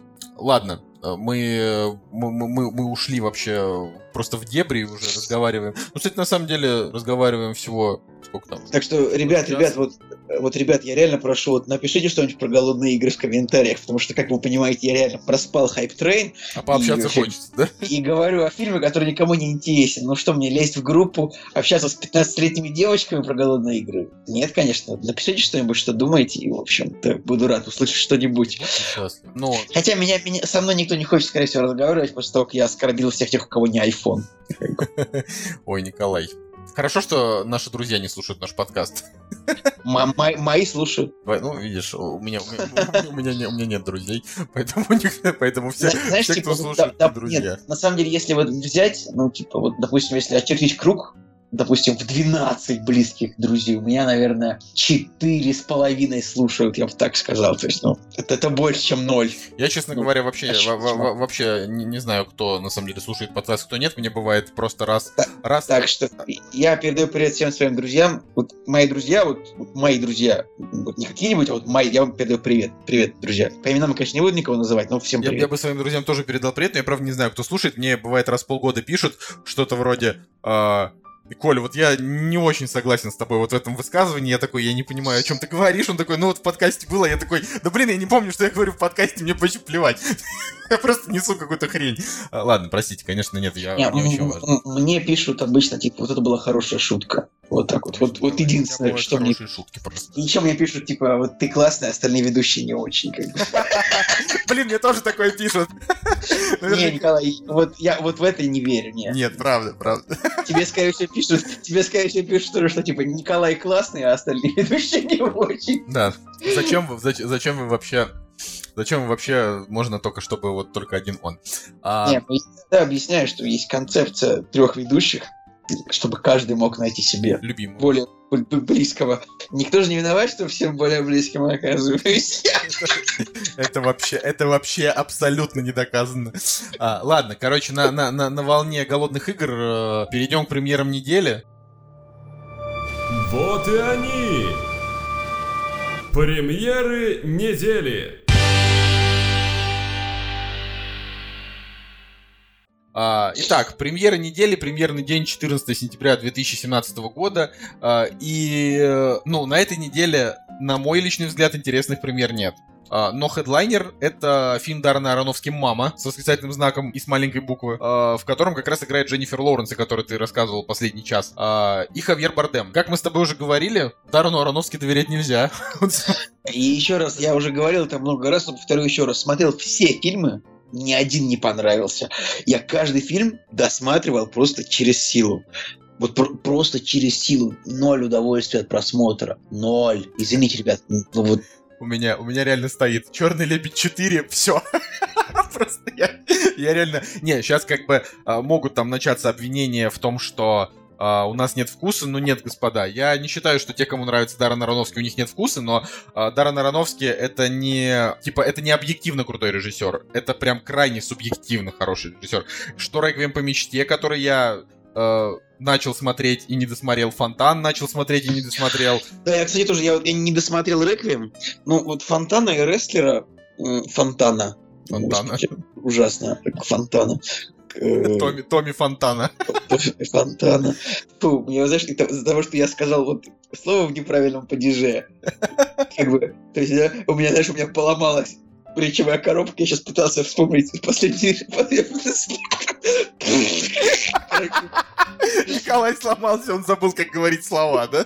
Да, несите нового. В общем, э, Рестлера и Фонтан я досматривал в кинотеатре, потому что все-таки деньги заплатил, досматривал через силу. То есть было прям очень скучно. Ребят, еще раз, моя позиция. Кино должно развлекать. Точка. Вообще, фонт... самое, знаешь, что самое интересное? Фонтан идет всего 96 минут. Серьезно? А рестлер, а, а, а рестлер, идет, а рестлер идет 105. То есть это как бы короткий фильм. Фонтан идет 96 минут, а я думал 196 минут, потому что мы когда его смотрели, у нас было человека, человек 5, человека 4, у нас двое ушли, значит, в- вот просто ушли из, кино, из, из кинозала вот в бар кинотеатра пиво пить вместо фонтана, а мы там вдвоем с товарищем остались. А, И как бы мне такое чувство, что вот полтора часа прошло, ребята ушли, и мы еще полтора часа сидели с товарищем, досматривали. Нет, оказывается, это были всего 96 минут. Я, я реально только что об этом узнал. Ну ладно. Николай, ты вот э, можешь мне сказать, там, значит, суть в том, что э, типа Хью Джекман ищет древо жизни, Да я не помню вообще, о чем фильм. чтобы спасти свою смертельно больную жену. Он в итоге спасает смертельно больную жену ты или это или нет? Не знаю, а Джаред Лето в «Реквием по мечте» выжил? Или, или сторчался? А рестлер в рестлере, ну, типа, вернул себе славу рестлера или что он хотел сделать? Я не помню. Я только по- помню смутно финал «Черного лебедя». Кстати, от «Черного лебедя» я еще более-менее получил удовольствие, потому что там, ну, типа, красивые девушки, он динамичный довольно, в принципе. Ну, да, от него еще можно как-то удовольствие получить, я считаю. Да. Ну, Всё. Я, я пытаюсь, я пытаюсь, я пытаюсь твою мысль, ты как бы как будто пытаешься чем-то закончить. Короче, да, вот Я закончил Э. мысль, что от фи- всех фильмов Даррена Аронофски, кроме «Черного лебедя», очень сложно получить удовольствие, развлечься. Не, ну как бы Черный лебедь, он еще так очень бьет по таким моментам, типа там очень много таких э, неприятных физиологических э, искажений с человеком, это как-то такое. А, вообще Даррен Аронофский, типа, ему реально 48 лет, Э, насколько стало известно, э, значит, у, у Дженнифер Лоуренс и Даррена Аронофски возник роман во время съемок фильма «Мама», Э, на что, ну, мне, конечно, сразу, во-первых, грустно, потому что Дженнифер Лоуренс как бы достойна большего, потому что она клевая, ей 27, а ему уже 48. А, вот. да, вот Почему же она выбрала э, идиотского э, этого идиотского карлика Пита Миларка в голодных играх, когда могла выбрать большого красавчика брата Тора. А там его играл большой красавчик брат Тора, я просто не помню. Ну, Лем Хемсворт, как бы брат Криса Хемсворта, А, ну, да. я понял, да. А, окей. Ну, в общем, э, на, на самом- мне очень, я снова про голодные игры, мне, конечно, очень понравилось, как они развязали любовную линию между... Вот- вот ты помнишь, да, как нет? Ну, как это в книге происходит, я не знаю, но в фильме они очень так забавно раз- развязали любовную линию между ее первым молодым человеком и ее молодым человеком с голодных игр. То есть, как бы, они развязали ее так, что вот они просто разошлись и вообще плевать друг на друга. Это круто было сделано. На самом деле, я, к сожалению, совершенно, к сожалению, не помню этого момента. Я Но вот там, помнишь, была бомбардировка такая в конце? помню, да. Пом- Она такая спрашивает у него, ты виноват? Он такой, ну я не знаю. И как бы он уходит, и все. Типа, no hard feelings. Как Понятно. А, Я хотел сказать, что у Дженнифер Лоуренс, а, вот вот чем круто быть, грубо говоря, Дженнифер Лоуренс, да?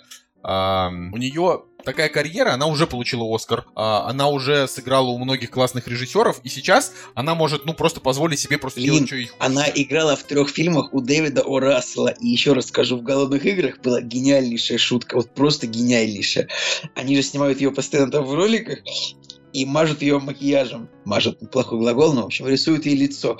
И в этот момент один из героев, кажется, Махершала Али, может быть, это говорит такой, типа, да хватит ей лицо портить мейкапом, ей 20 лет, а вы из нее делаете 35-летнюю девушку, и она так улыбается. И в киногрехах, в американских было сказано, типа, хватит делать 35-летнюю девушку Дженнифер Лоуренс, скажите об этом режиссеру Дэвиду О. Расселу, у которого в каждом фильме она играет вот именно женщину лет на 10 старше, чем она есть.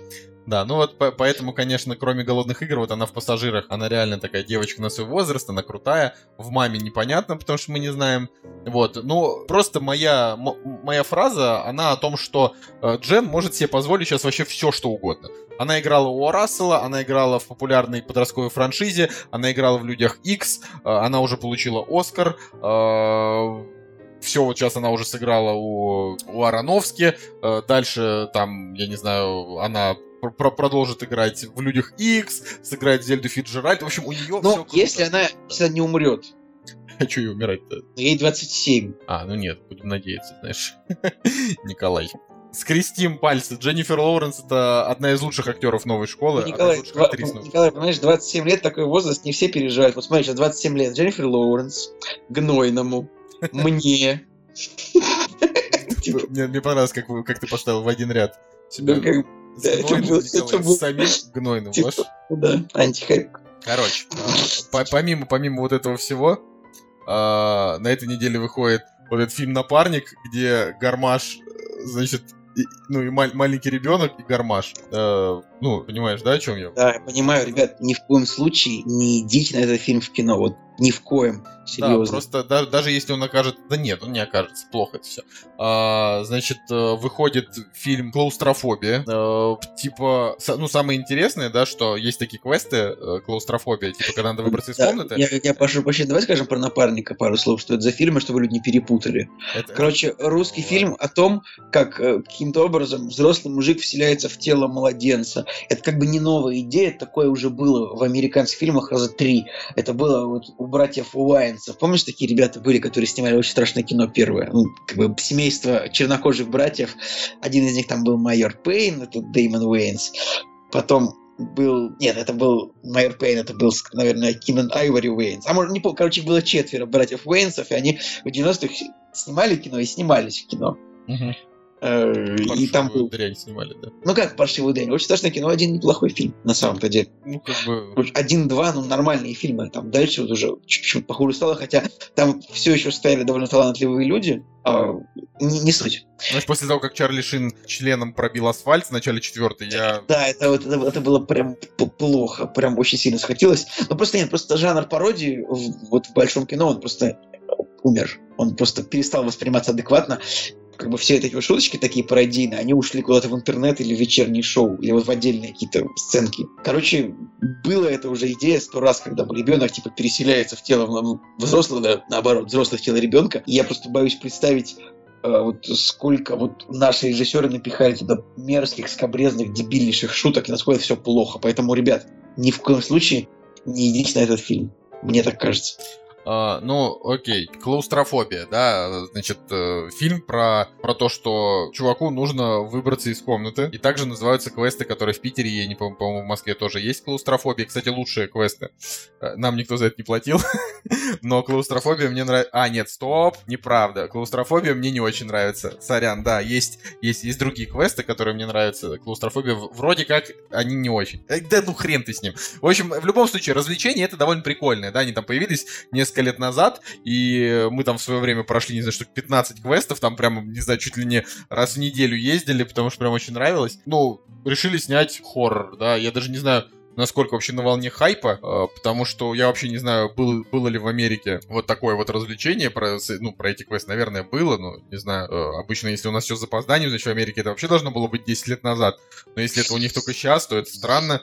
Ну, короче, в общем, вот это вот наверняка, судя там и по трейлеру, и по всему, просто очередной как бы тупой э, триллер одноразовый. Также выходит фильм с Беном Стиллером, который называется «Статус Брэда». Вообще, меня удивляет Бен Стиллер.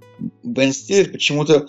Я заметил, что за последние годы он как-то он, он перестал пытаться, черт его знает, сделать что-то успешное в Голливуде. Ну, просто, может быть, у него уже все хорошо, он снимается и все. Но вообще, этот как бы фильм, это комедия. Э, рейтинг у нее там на MDB, как я понимаю, уже там, ну, средненький, но такой терпимый. А, мне, мне по большей части все равно на карьеру Бена Стиллера. Что, то хорошее, что он нам мог дать, наверное, он уже дал. Вот. Э, стоит ли от него ждать большего, я не знаю. Да, вообще обидно, правда. То есть, что-то как-то... Последний фильм его, этот э, «Образцовый самец 2», ну, конечно, никто не видел, ну, фильм, потому что рейтинг 4,5. А раньше было очень много толковых вещей, как режиссерских, так и актерских. Ну, что-то...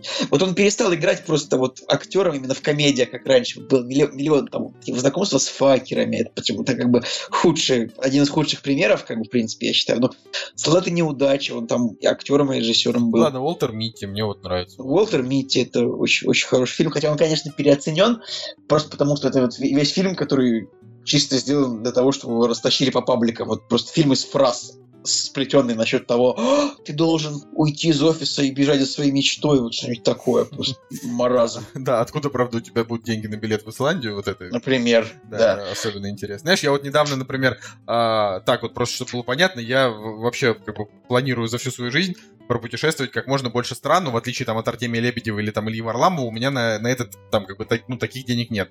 И поэтому я очень тщательно стараюсь выбирать, не считая эту сраную Грецию. Да, я А. хотел, ты украл у меня панчлайн, Николай. А, вот. И у меня основная там моя мечта, да, мне бы очень хотелось побывать в Новой Зеландии. То есть это вот одна из таких вещей, на которую я готов там и деньги копить и так далее. Очень хочется. Вот реально для того, чтобы съездить в Новую Зеландию, а, на двоих, да, ну там, нужно где-то 400-500 тысяч рублей, и это будет просто такое стандартное путешествие, просто потому что а, одни билеты на одного человека от 60 до там 100 тысяч будут стоить туда-обратно. Потому что это реально очень дорого, да, и там, и, и как бы, а, допустим, если какой-нибудь условный американец захочет путешествовать, а, в, ну, очень много мест на планете, в которые им летать будет также дорого стоить. То есть это не типа там из одного штата в другой. Блин, там, за 20 американцам очень просто путешествовать, потому что они со своим паспортом могут вообще куда угодно почти поехать. В, в любую нормальную страну американцу не нужно делать визу, кроме там России, Вьетнама и что-то А почему, кстати, почему американцам не нужно делать ви- В смысле? визу ну, Потому что у американцев без виз Европы, потому что у американцев э, А у Евро- у европейцев э, тоже без- с американцами без визы? не знаю, сейчас ну, как бы по идее это двухстороннее соглашение, как я сейчас уточню, но по, ну, по- короче, по американскому паспорту ты можешь вот, вот хорошо, может быть я наврал насчет Европы сейчас. Не, ну это странно, Для- потому что, Тихо, потому что Вот это, грубо в говоря... Великобританию, в Австралию, в Канаду американец может въехать вот просто приезжай к нам, в любую страну почти, ну, потому что американцы вот такие вот, они классные ребята, им, О, Николай, слишком много восхищений. А, им можно везде, а у нас давайте закроем все посольства, перестанем выдавать визы, все такое. да. Да. Да, пошли вот они в жопу, вот се- серьезно. Потому что только я думаю, блин, надо, короче, визу в Америку сделать, там, слетать куда-нибудь. Да, друзья, то точно уточнил американцам, значит, можно. С американским паспортом хоть куда можно вообще. Да. Европу, во все страны Европы, во все страны, на которых когда-то был британский флаг, то есть это там Малайзия, Индонезия, Гонконг, вот все, все, все. Американцам хорошо. Прежде чем... э, ты, перейти- короче, я, я тебя перебил, ты говорил, что ты хочешь посетить как можно больше стран. Я хотел сказать, что Николай, наверное, хотел быть в Исландии. Я хотел сказать, что я в Исландии был, поэтому, друзья, подписывайтесь на мой инстаграм, самый лучший инстаграм, instagram.com slash tsugulиев. Вот, подписываемся и делаем по красоте. И, или ставим фоточки двухлетней давности, да? Четырехлетней давности. ну, будут новые путешествия, и сейчас будут, и завтра будут, и послезавтра, и вчера были. Видишь, ты мажор, э, ты не как Чичваркин, ты не ставишь себя на, как бы, на один уровень с аудиторией, ты говоришь, вот я богатый, я вот поеду в Исландию, а вы, а Я, вы я, я, я- я не говорю, что я не говорю, что я богатый, я я тебя дищу. Подожди, подожди. Я не говорю, что я богатый, я поеду в Исландию. Я говорю, что я давно богатый, я уже давно съездил. Окей, хорошо, принято, принято. А, ладно, в общем, перед новостями хочу сказать, что вот догнал Рика и Морти, э, просто ну, там буквально пару серий, и э, в последней серии э, рассказывается о жизни, э, как бы, ну, типа вот этого, не знаю, вот этой вселенной, где живут очень много Риков и очень много Морти. Ну, в смысле, только Рики, только Морти. Цитадель. Да, ну, Цитадель. Конечно, Нет, тебе не понравилось? Нет, серия потрясающая, да, там наконец-то показали а, вот этого вот, если кто не понял, а, это, это вот теория о том, что стало, значит, со злым Морти, а, на которого, ну, типа, помните, да, в заставке Рик убегает, бегут какие-то два зеленых таких крокозябры, и Рик прыгает в портал, закрывает, и Морти остается один. А, Вот. это он? А, и да, да, это вот, как бы, вероятно, это он. Я просто вообще, я честно говоря, я вообще не выкупил, что произошло в этой серии. Там, Ну, там показали портрет, э, значит, в его кабинете, там что-то, ну, в смысле, там показали портрет, висящий в воздухе, где он там снимает, типа, вот эту вот э, повязку черную с глаз. То ли это он, то ли это просто тот, который был э, Морти, который как раз снимал повязку с глаз. И мы, короче, мы точно не знаем, тот ли это Морти, на которого напали зеленые крокозябры, но это точно тот Морти, который вот именно злой Морти, который был вот э, с пиратской повязкой на глазах. То есть вот он там, типа, пробился и, и, и так далее. Э, Очень крутая серия, э, большие молодцы. Единственное, что, э, ну, сериал уже начинает просто тоже, знаешь, там скатываться в какую-то там жестокость, там просто, ну, типа, скорее гениальность задумки, она сейчас просто м, поменялась на постоянно нарастающий абсурд, и он очень хорош, да, но при этом вот как бы сейчас там три серии, опять будет полтора года перерыв, что будет дальше вообще непонятно, да, то есть, ну, оч- очевидно, что э, видимо, Рика и Морти просто будут выпускать, пока, пока у Дэна Хармона есть какие-то идеи в голове. Слушай, значит, Да, там всего один, один- это к чему-то, непонятно. 11 серий за сезон, как бы это не так уж и много. Так, я- Тем более, если они будут раз в полтора года, то так я- да, это немного, но вопрос в том, что надо же как бы из этого что-то что делать, правильно? Какой-то, хотя я говорю, я, я до сих пор считаю, да, что Рик и Морти это исключительные 10 из 10. Там очень Я вообще, хорошо. кстати, не понял, почему ты начал эту тему, что э, как бы Рик и Морти уже немножко не те. И вот что, в чем был твой посыл? Не, мой посыл был в том, что э, я боюсь, что сериал из э, такого... м, он уже, он уже не степ над окружающим миром, да, он уже степ над самим собой. А, об- обычно сериалы скатываются к такому, ну, прям уже совсем под конец. То есть, ну, там как-то вот... Тут э, сериал уже, типа, шутит над шутками, которые уже были пошучены ранее, да, это все очень круто сделано, потому что Ну- сериал в ка- в- не, не теряет в качестве, но я говорю, я просто боюсь, что они там, я не знаю, в четвертом сезоне это будет просто вакханалия какая-то ада, и они ни к чему это не приведут. Вот, мне бы просто хотелось, чтобы там, там какой-то был вот такой сюжет, да, какая-то центральная линия, а ее нет. Я с тобой, кстати, согласен. Ты же понимаешь, что Дэн Хармон такой мужик, он может просто сказать после этого сезона все, я больше не буду. Может, да. И потом опять, значит, два года будут его все фанаты по соцсетям а, уговаривать. Он такой, ну ладно, сейчас еще сезончик. Ну, у Рика и Морти, да, он может так сказать, но у Рика и Морти слишком, конечно, большая фан-база, чтобы вот он так взял и закончил. Вообще, Николай, если реально тебе Рик и Морти нравится, он комиксы почитай. Ты знаешь, да, какую они историю придумали для комиксов? Я не помню, рассказывал я это в подкасте или нет. По-моему, рассказывал, а, что, значит, выпустили первый такой толстенный том комиксов по Рику и Морти, и там происходят события, которые не имеют отношения к сериалу, и для того, чтобы но, типа, люди считали это адекватным, они просто сказали, что, ну, как бы, события в комиксах это про других Рика и Морти из другой вселенной, поэтому они никак, типа, с нашими персонажами не пересекаются. Это вообще, конечно, нереально удобно. Вот Да, это просто, вообще это просто, это просто хоть это очень угодно. удобно. Очень Они всегда могут убивать своих героев, как бы заменять их новыми. Это, это по-моему, первый раз такое, на самом деле, чтобы вот просто э, во вселенной реально. существу- существовало бесконечное количество одних тех же героев. Я Это- сейчас даже не могу припомнить, э, точно ли те Рик и Морти, за которыми мы следим, это те.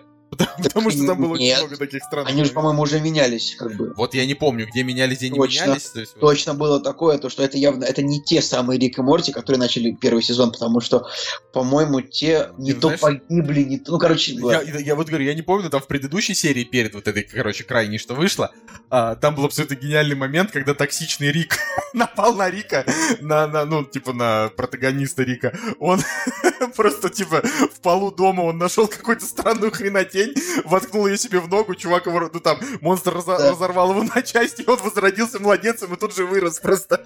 Почему он хранит в полу дома сыворотку, которая может его возродить из младенца, это просто, ну, вот это просто, просто вообще, просто разрыв был, я не знаю, я прям, прям хлопал. Это очень было круто. Вот, ладно, давай новости. я, я думаю, что я уже готов пересмотреть первый и второй сезоны, как бы А сама. я, вот мы Стоп, а это первый сезон или третий сейчас? Это второй или третий? Третий, третий идет. Я Мы просто, мы, мы в Греции как раз, ну, типа, Настя не смотрела, и она все такая, типа, да ну, что-то я не хочу. Я ее заставил посмотреть пару серий, она втянулась, и в итоге в Греции мы пересматривали э, первый второй сезон. Я там вспомнил, типа, серии, которые, вот, мне кажется, там была очень крутая серия, пародия на а, «Судную ночь». И типа, они такие летят, такие, блин, Морти, в этом городе судная ночь. Настя такая, подожди, типа, они решили сделать как в фильме «Судная ночь», и тут Рик такой с кадра, ну, помнишь такой фильм «Судная ночь»? Вот здесь то же самое. Я такой думаю, да вашу мать. Ну, то есть, понимаешь, они вообще вот делают, что хотят, просто вот, вот как хотят. Это, это просто, да, это... это Они шикарно. сделали, вселенную без правил, и это просто круто, это очень классно, то есть вообще офигенно. Это Ау! «Кактус» — подкаст о кино и не только. новости, мы переходим к новостям, ура.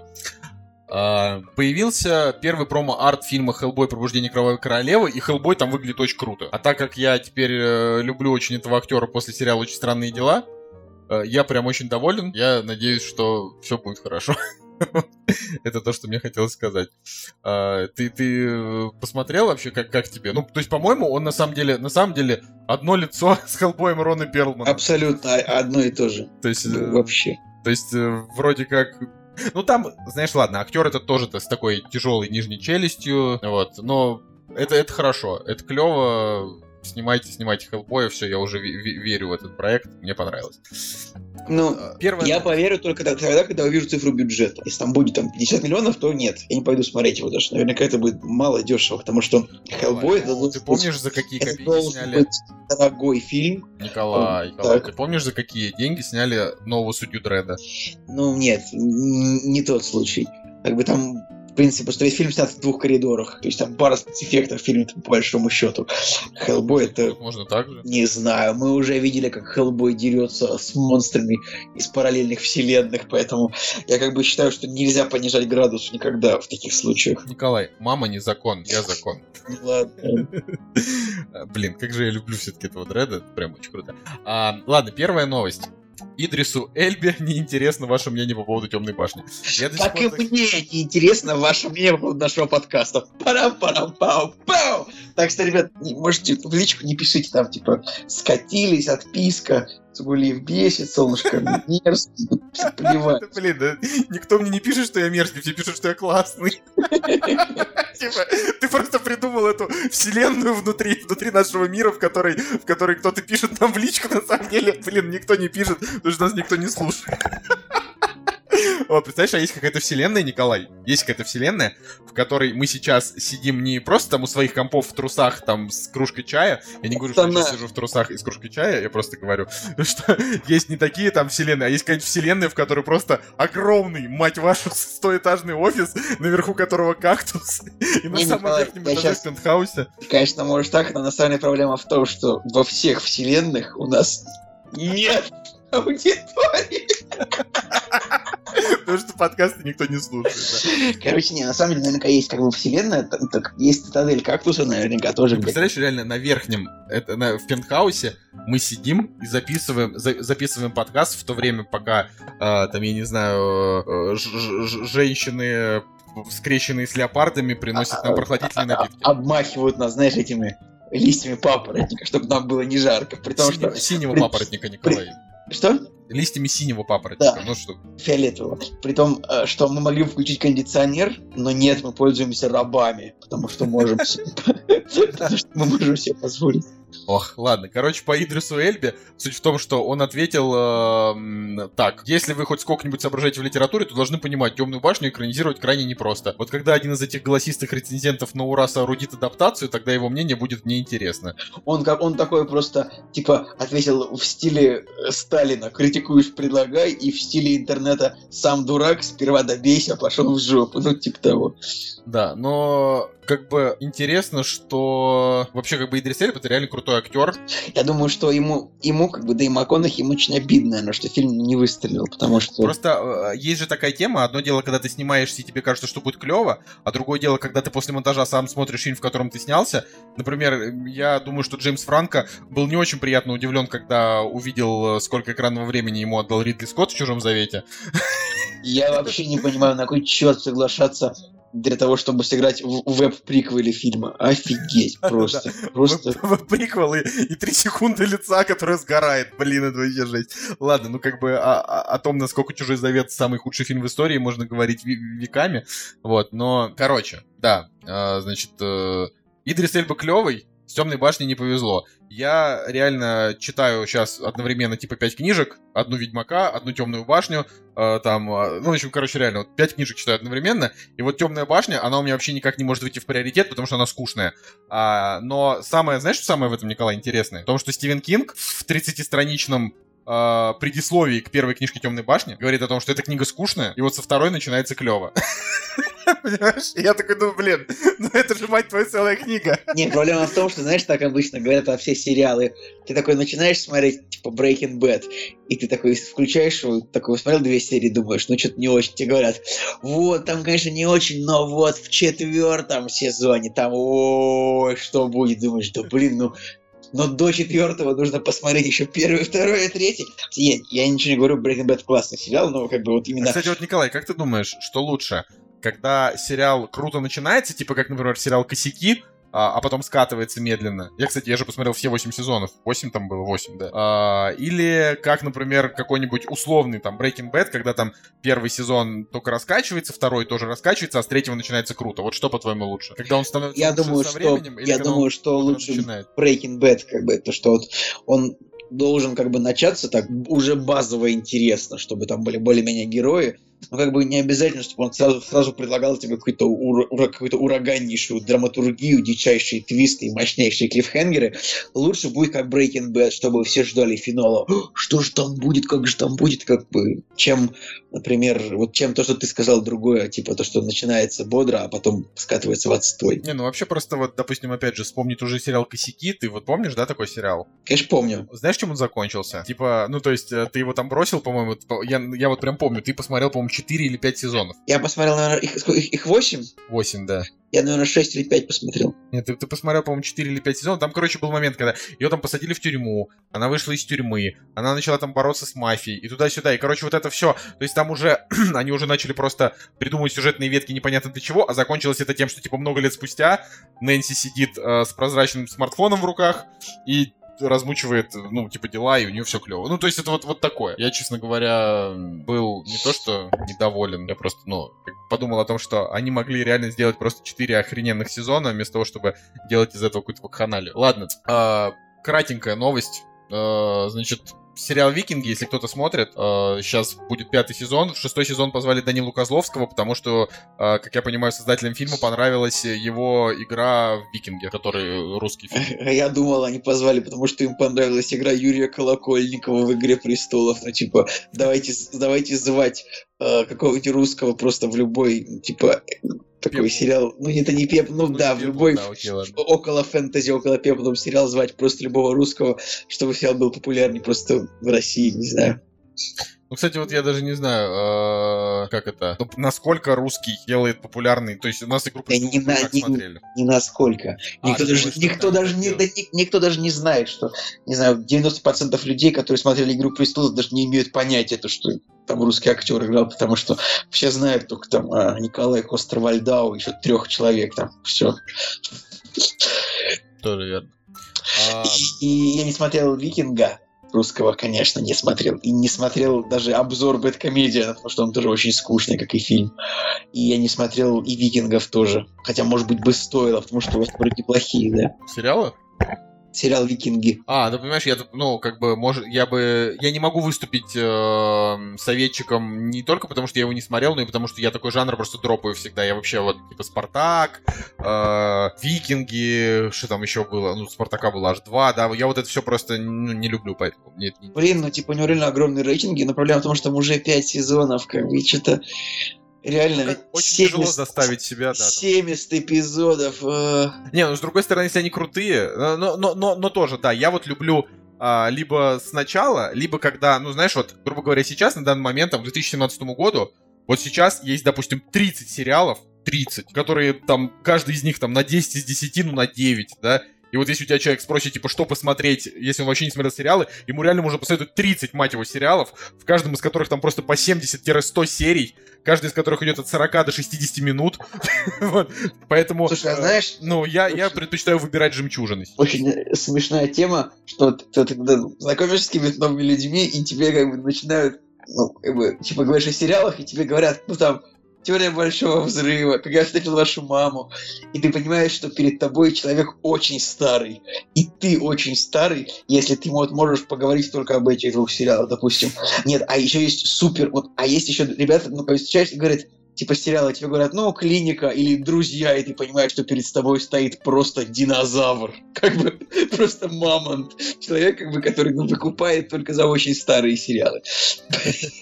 То есть ре- сериалов реально очень много, и ты как бы либо в тренде, либо нет. А, давай я, значит, пр- продолжу, продолжу наши новости. А, Студия Walt Disney анонсировала новые даты премьеры. То есть с тех пор, как Джей Джей Абрамс стал режиссером девятого эпизода, а, Джей Джей, а, значит, перенес его на полгода вперед. Теперь он выйдет 20 декабря 2019 года. А 25 мая 2019 года выходит Алладин Гая Ричи, но он не имеет отношения к Диснею.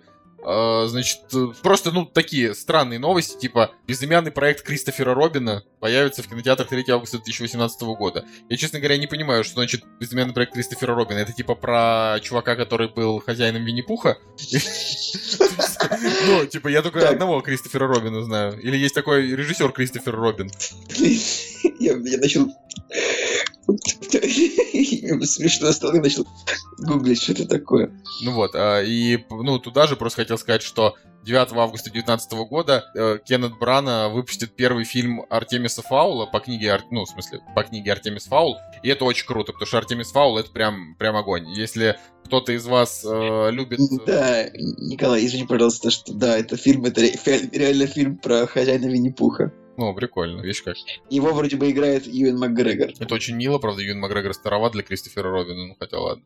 А, короче, говорю, Артемис Фаул, если вы не читали, а вам нравится, э, когда там, типа, интересный главный герой и, и фэнтези что-то происходит, вот обязательно почитайте, это прям э, в свое время она, конечно, не как Гарри Поттер, но В общем, это одна из вот этих вот книжек пост-Гарри Поттерского периода моего детства. Вот когда вышел Гарри Поттер, и начали переводить еще всякие разные крутые книги, и вот был Артемис Фаул, он прям вот людям очень понравился.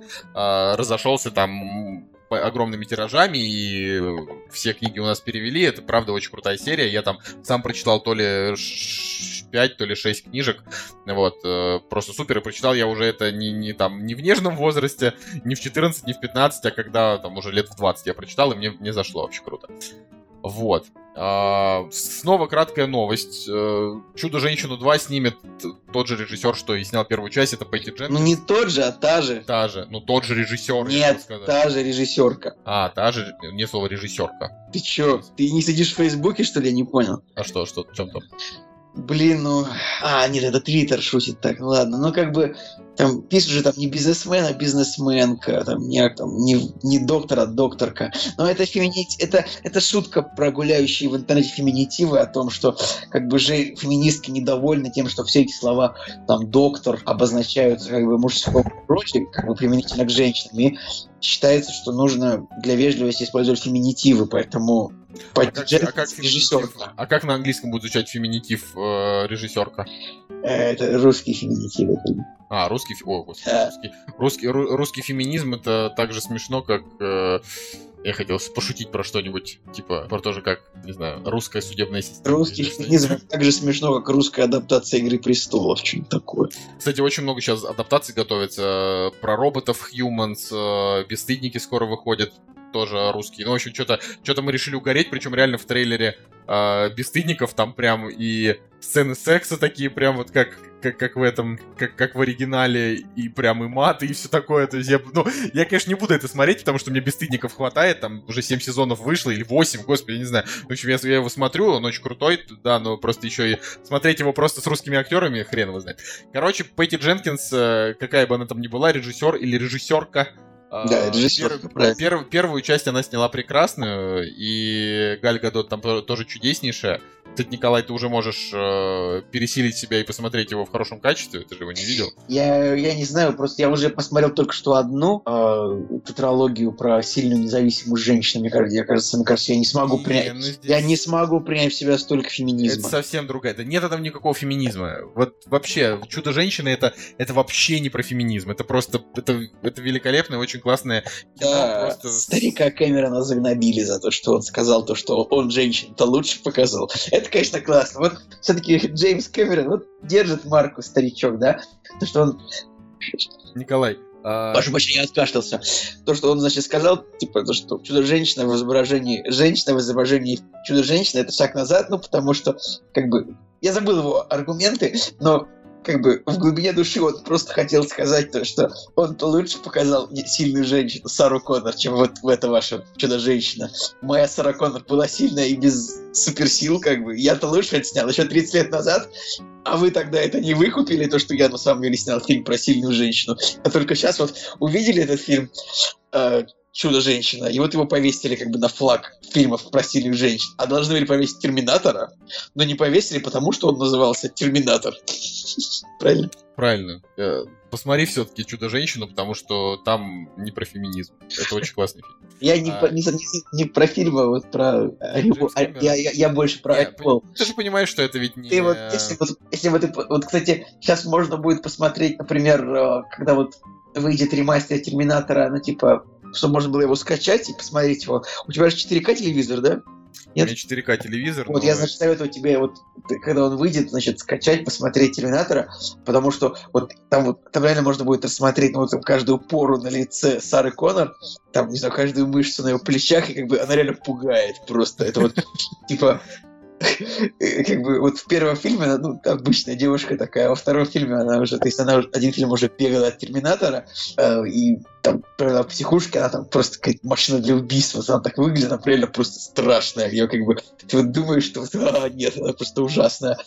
Нет, я она некрасивая, она вот именно пугающая именно. Потому что, ну, не знаю, может быть, Джеймс Кэмерон, наверное, сам он же был тогда ее мужем, когда снимался Терминатор 2, он просто довел ее, наверное, до такого. Я хотел сказать, что... Не, не, ребята, Джеймс Кэмерон, респект, как бы. Я хотел сказать, что эти феминистки, которые налетели на Джеймса Кэмерона и, ну, как бы, это, ну, это просто феминистки. Как бы, феминистки, они вс- всегда устраивают. э, То есть, а, суть существования феминисток, именно как движение феминисток, а не просто а, женщин, которые придерживаются феминистических взглядов, а вот движение, да, суть в том, чтобы прецеденты, прецеденты постоянно какие-то выявлять и э, как-то вот, ну, как бы чуть-чуть говнить, да, в каких-то моментах.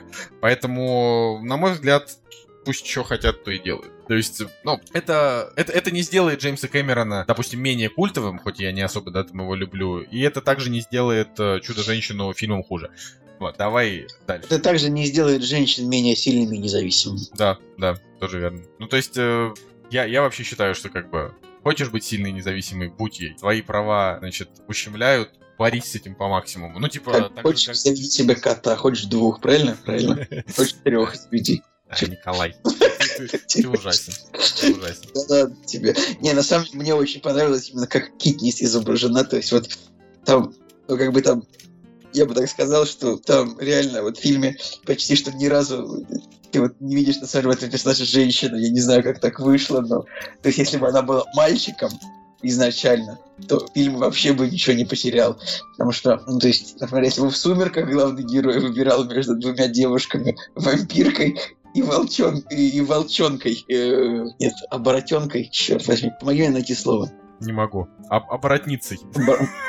Если бы, в общем, в «Сумерках» типа паренек выбирал между оборотницей и вампирицей, то я думаю, это было бы очень тупо. То есть это и так очень тупо, но это было бы просто архи-тупо. Хотя это и так архи-тупо, это было бы просто невероятно тупо. А вот в главных играх, ну, поставь главным героем парня, ну, значит, то есть вот представляешь, там парень, значит, он вместо сестры вызывается, или там вместо младшего брата парень вызывается ехать на голодные игры, и точно так же он умеет клево стрелять из лука. Также вот у него есть девушка, бах, он приезжает на голодные игры, там он знакомится с еще одной девушкой, и, значит, Тут его жизнь меняется. в общем, тут то же самое. То есть вот поменяй парня на девушку в голодных играх, вообще ничего не поменяется. За- Вот, вот это вот фильм, он реально про, про равноправие. Вот я так, мне кажется. То есть там реально нигде не сыграло то, что она женщина. Ну, только то, что вот единственный раз только то, что вот у нее платье горело, и, то есть вот, и как бы ее можно было ассоциировать с этой сойкой-пересмешницей, но точно так же можно было, например, дятла какого-нибудь сдел- сделать символом, и типа вместо пересмешник. да, опять вот пересмешники вместо песен, например, они просто бы все там стучали бы так. И типа это был бы их символ. Вот. Это смешно, дичайший дичь прогнал, ну ладно. А, ладно, следующая новость. Это вышел наконец-то полноценный трейлер фильма «Горе творец». А, напоминаю, что это такое. Это, значит, фильм, снятый эм, Джеймс, господи, Джеймсом Франко, да, он он же его снял, про создание фильма The Room. И первый тизер, да, вообще, вот, который, который там вышел на тему того, что вот, вот эта вот сцена, где он там э, I did not, вот, вот это, короче, а, вот ее, ее переиграли в первом тизере, а сейчас вышел уже полноценный трейлер, и я прям реально, я вот жду, вообще жду, жду. Вот. А ты, наверное, не посмотрел, да? Я, почему я посмотрел трейлер, но я не хочу его смотреть. Потому что мне было... э, Мне было слишком, во-первых, мне было не слишком некомфортно смотреть обзоры на The Room, очень некомфортно, от Да лица. Томми Вайсо, и ну, мне, мне было, мне было дискомфортно, потому что слишком сумасшествие градус велик, я такое не люблю. И я ненавижу братьев Франко, как бы, вот. Ну, это странно, на самом деле. Я считаю, что, в принципе, в каждом фильме э, один из братьев Франко должен как бы ну, сгорать в криокапсуле, типа, еще до начала фильма. Ну ладно, Николай, в Прометее Типа- ему, да- ему дали все-таки там 3 секунды экранного времени. Э, В Чудо завете. В чужом завете, прости. Э, как бы, заговариваюсь ночью. так что, в принципе, это самая лучшая роль Джеймса Франка, которая меня устроила. Короче, а, ну, тем не менее, все-таки трейлер интересный, и э, если вас вдруг, как и меня, забавляет вообще сама, э, сам факт существования такой вещи, как The Room, да, вот, то обязательно гляньте. А последний, последнее, что, о чем я вообще хотел сказать в сегодняшнем выпуске, это о том, что появился трейлер а, эротического триллера «50 оттенков свободы». Это третья часть оттенков, ну, как, как, как ты понимаешь. Вот. А, и э, я вот что хочу сказать. Наверное, это мысль преждевременно сказанная, опять же, да, а, потому что такие вещи лучше говорить, когда фильм уже выйдет. А, но, тем не менее, никакой революции в мире этот эротический... Что это даже сказать? В общем, вот эта эротическая трилогия никакой революции не совершила.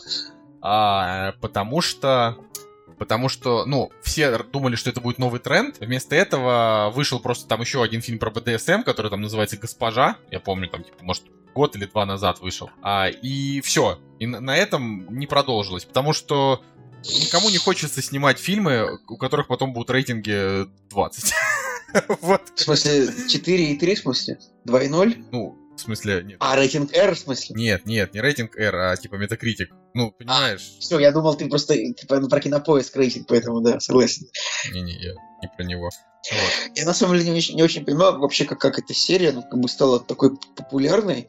Просто потому что, ну, это же как бы женская литература, правильно? Ну, это, это женская литература. А, а почему так бесхитростно? Почему ну, вот сумерки взять? Ну, там хотя бы были оборотни и вампиры, там хотя бы какая-то вселенная была придумана, а тут, ну, что-то просто про секс, да? Я не, я, не, я не особо в курсе, потому что, ну, типа, в оттенках, сортах э, не разбираюсь, да, как говорится. Ну, тут, тут о, о другом немножко, тут как бы э, это типа love story на фоне того, что мужской персонаж а, из-за сложных отношений с матерью, эм, типа, может получить удовольствие от секса только, э, только благодаря, ну, типа, БДСМу. Бедняга.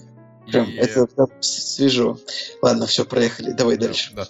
Вот, ну и все, на этом наш выпуск сегодняшний заканчивается. Он и так довольно долгий получился. То, что я хотел сказать. Давно не было кодовых слов. Да, по-моему, каждый раз придумываются какие-то кодовые слова, потому что никто их не слушает. никто их не произносит. Кодовое слово будет, я придумаю сейчас, мне нужно 10 секунд.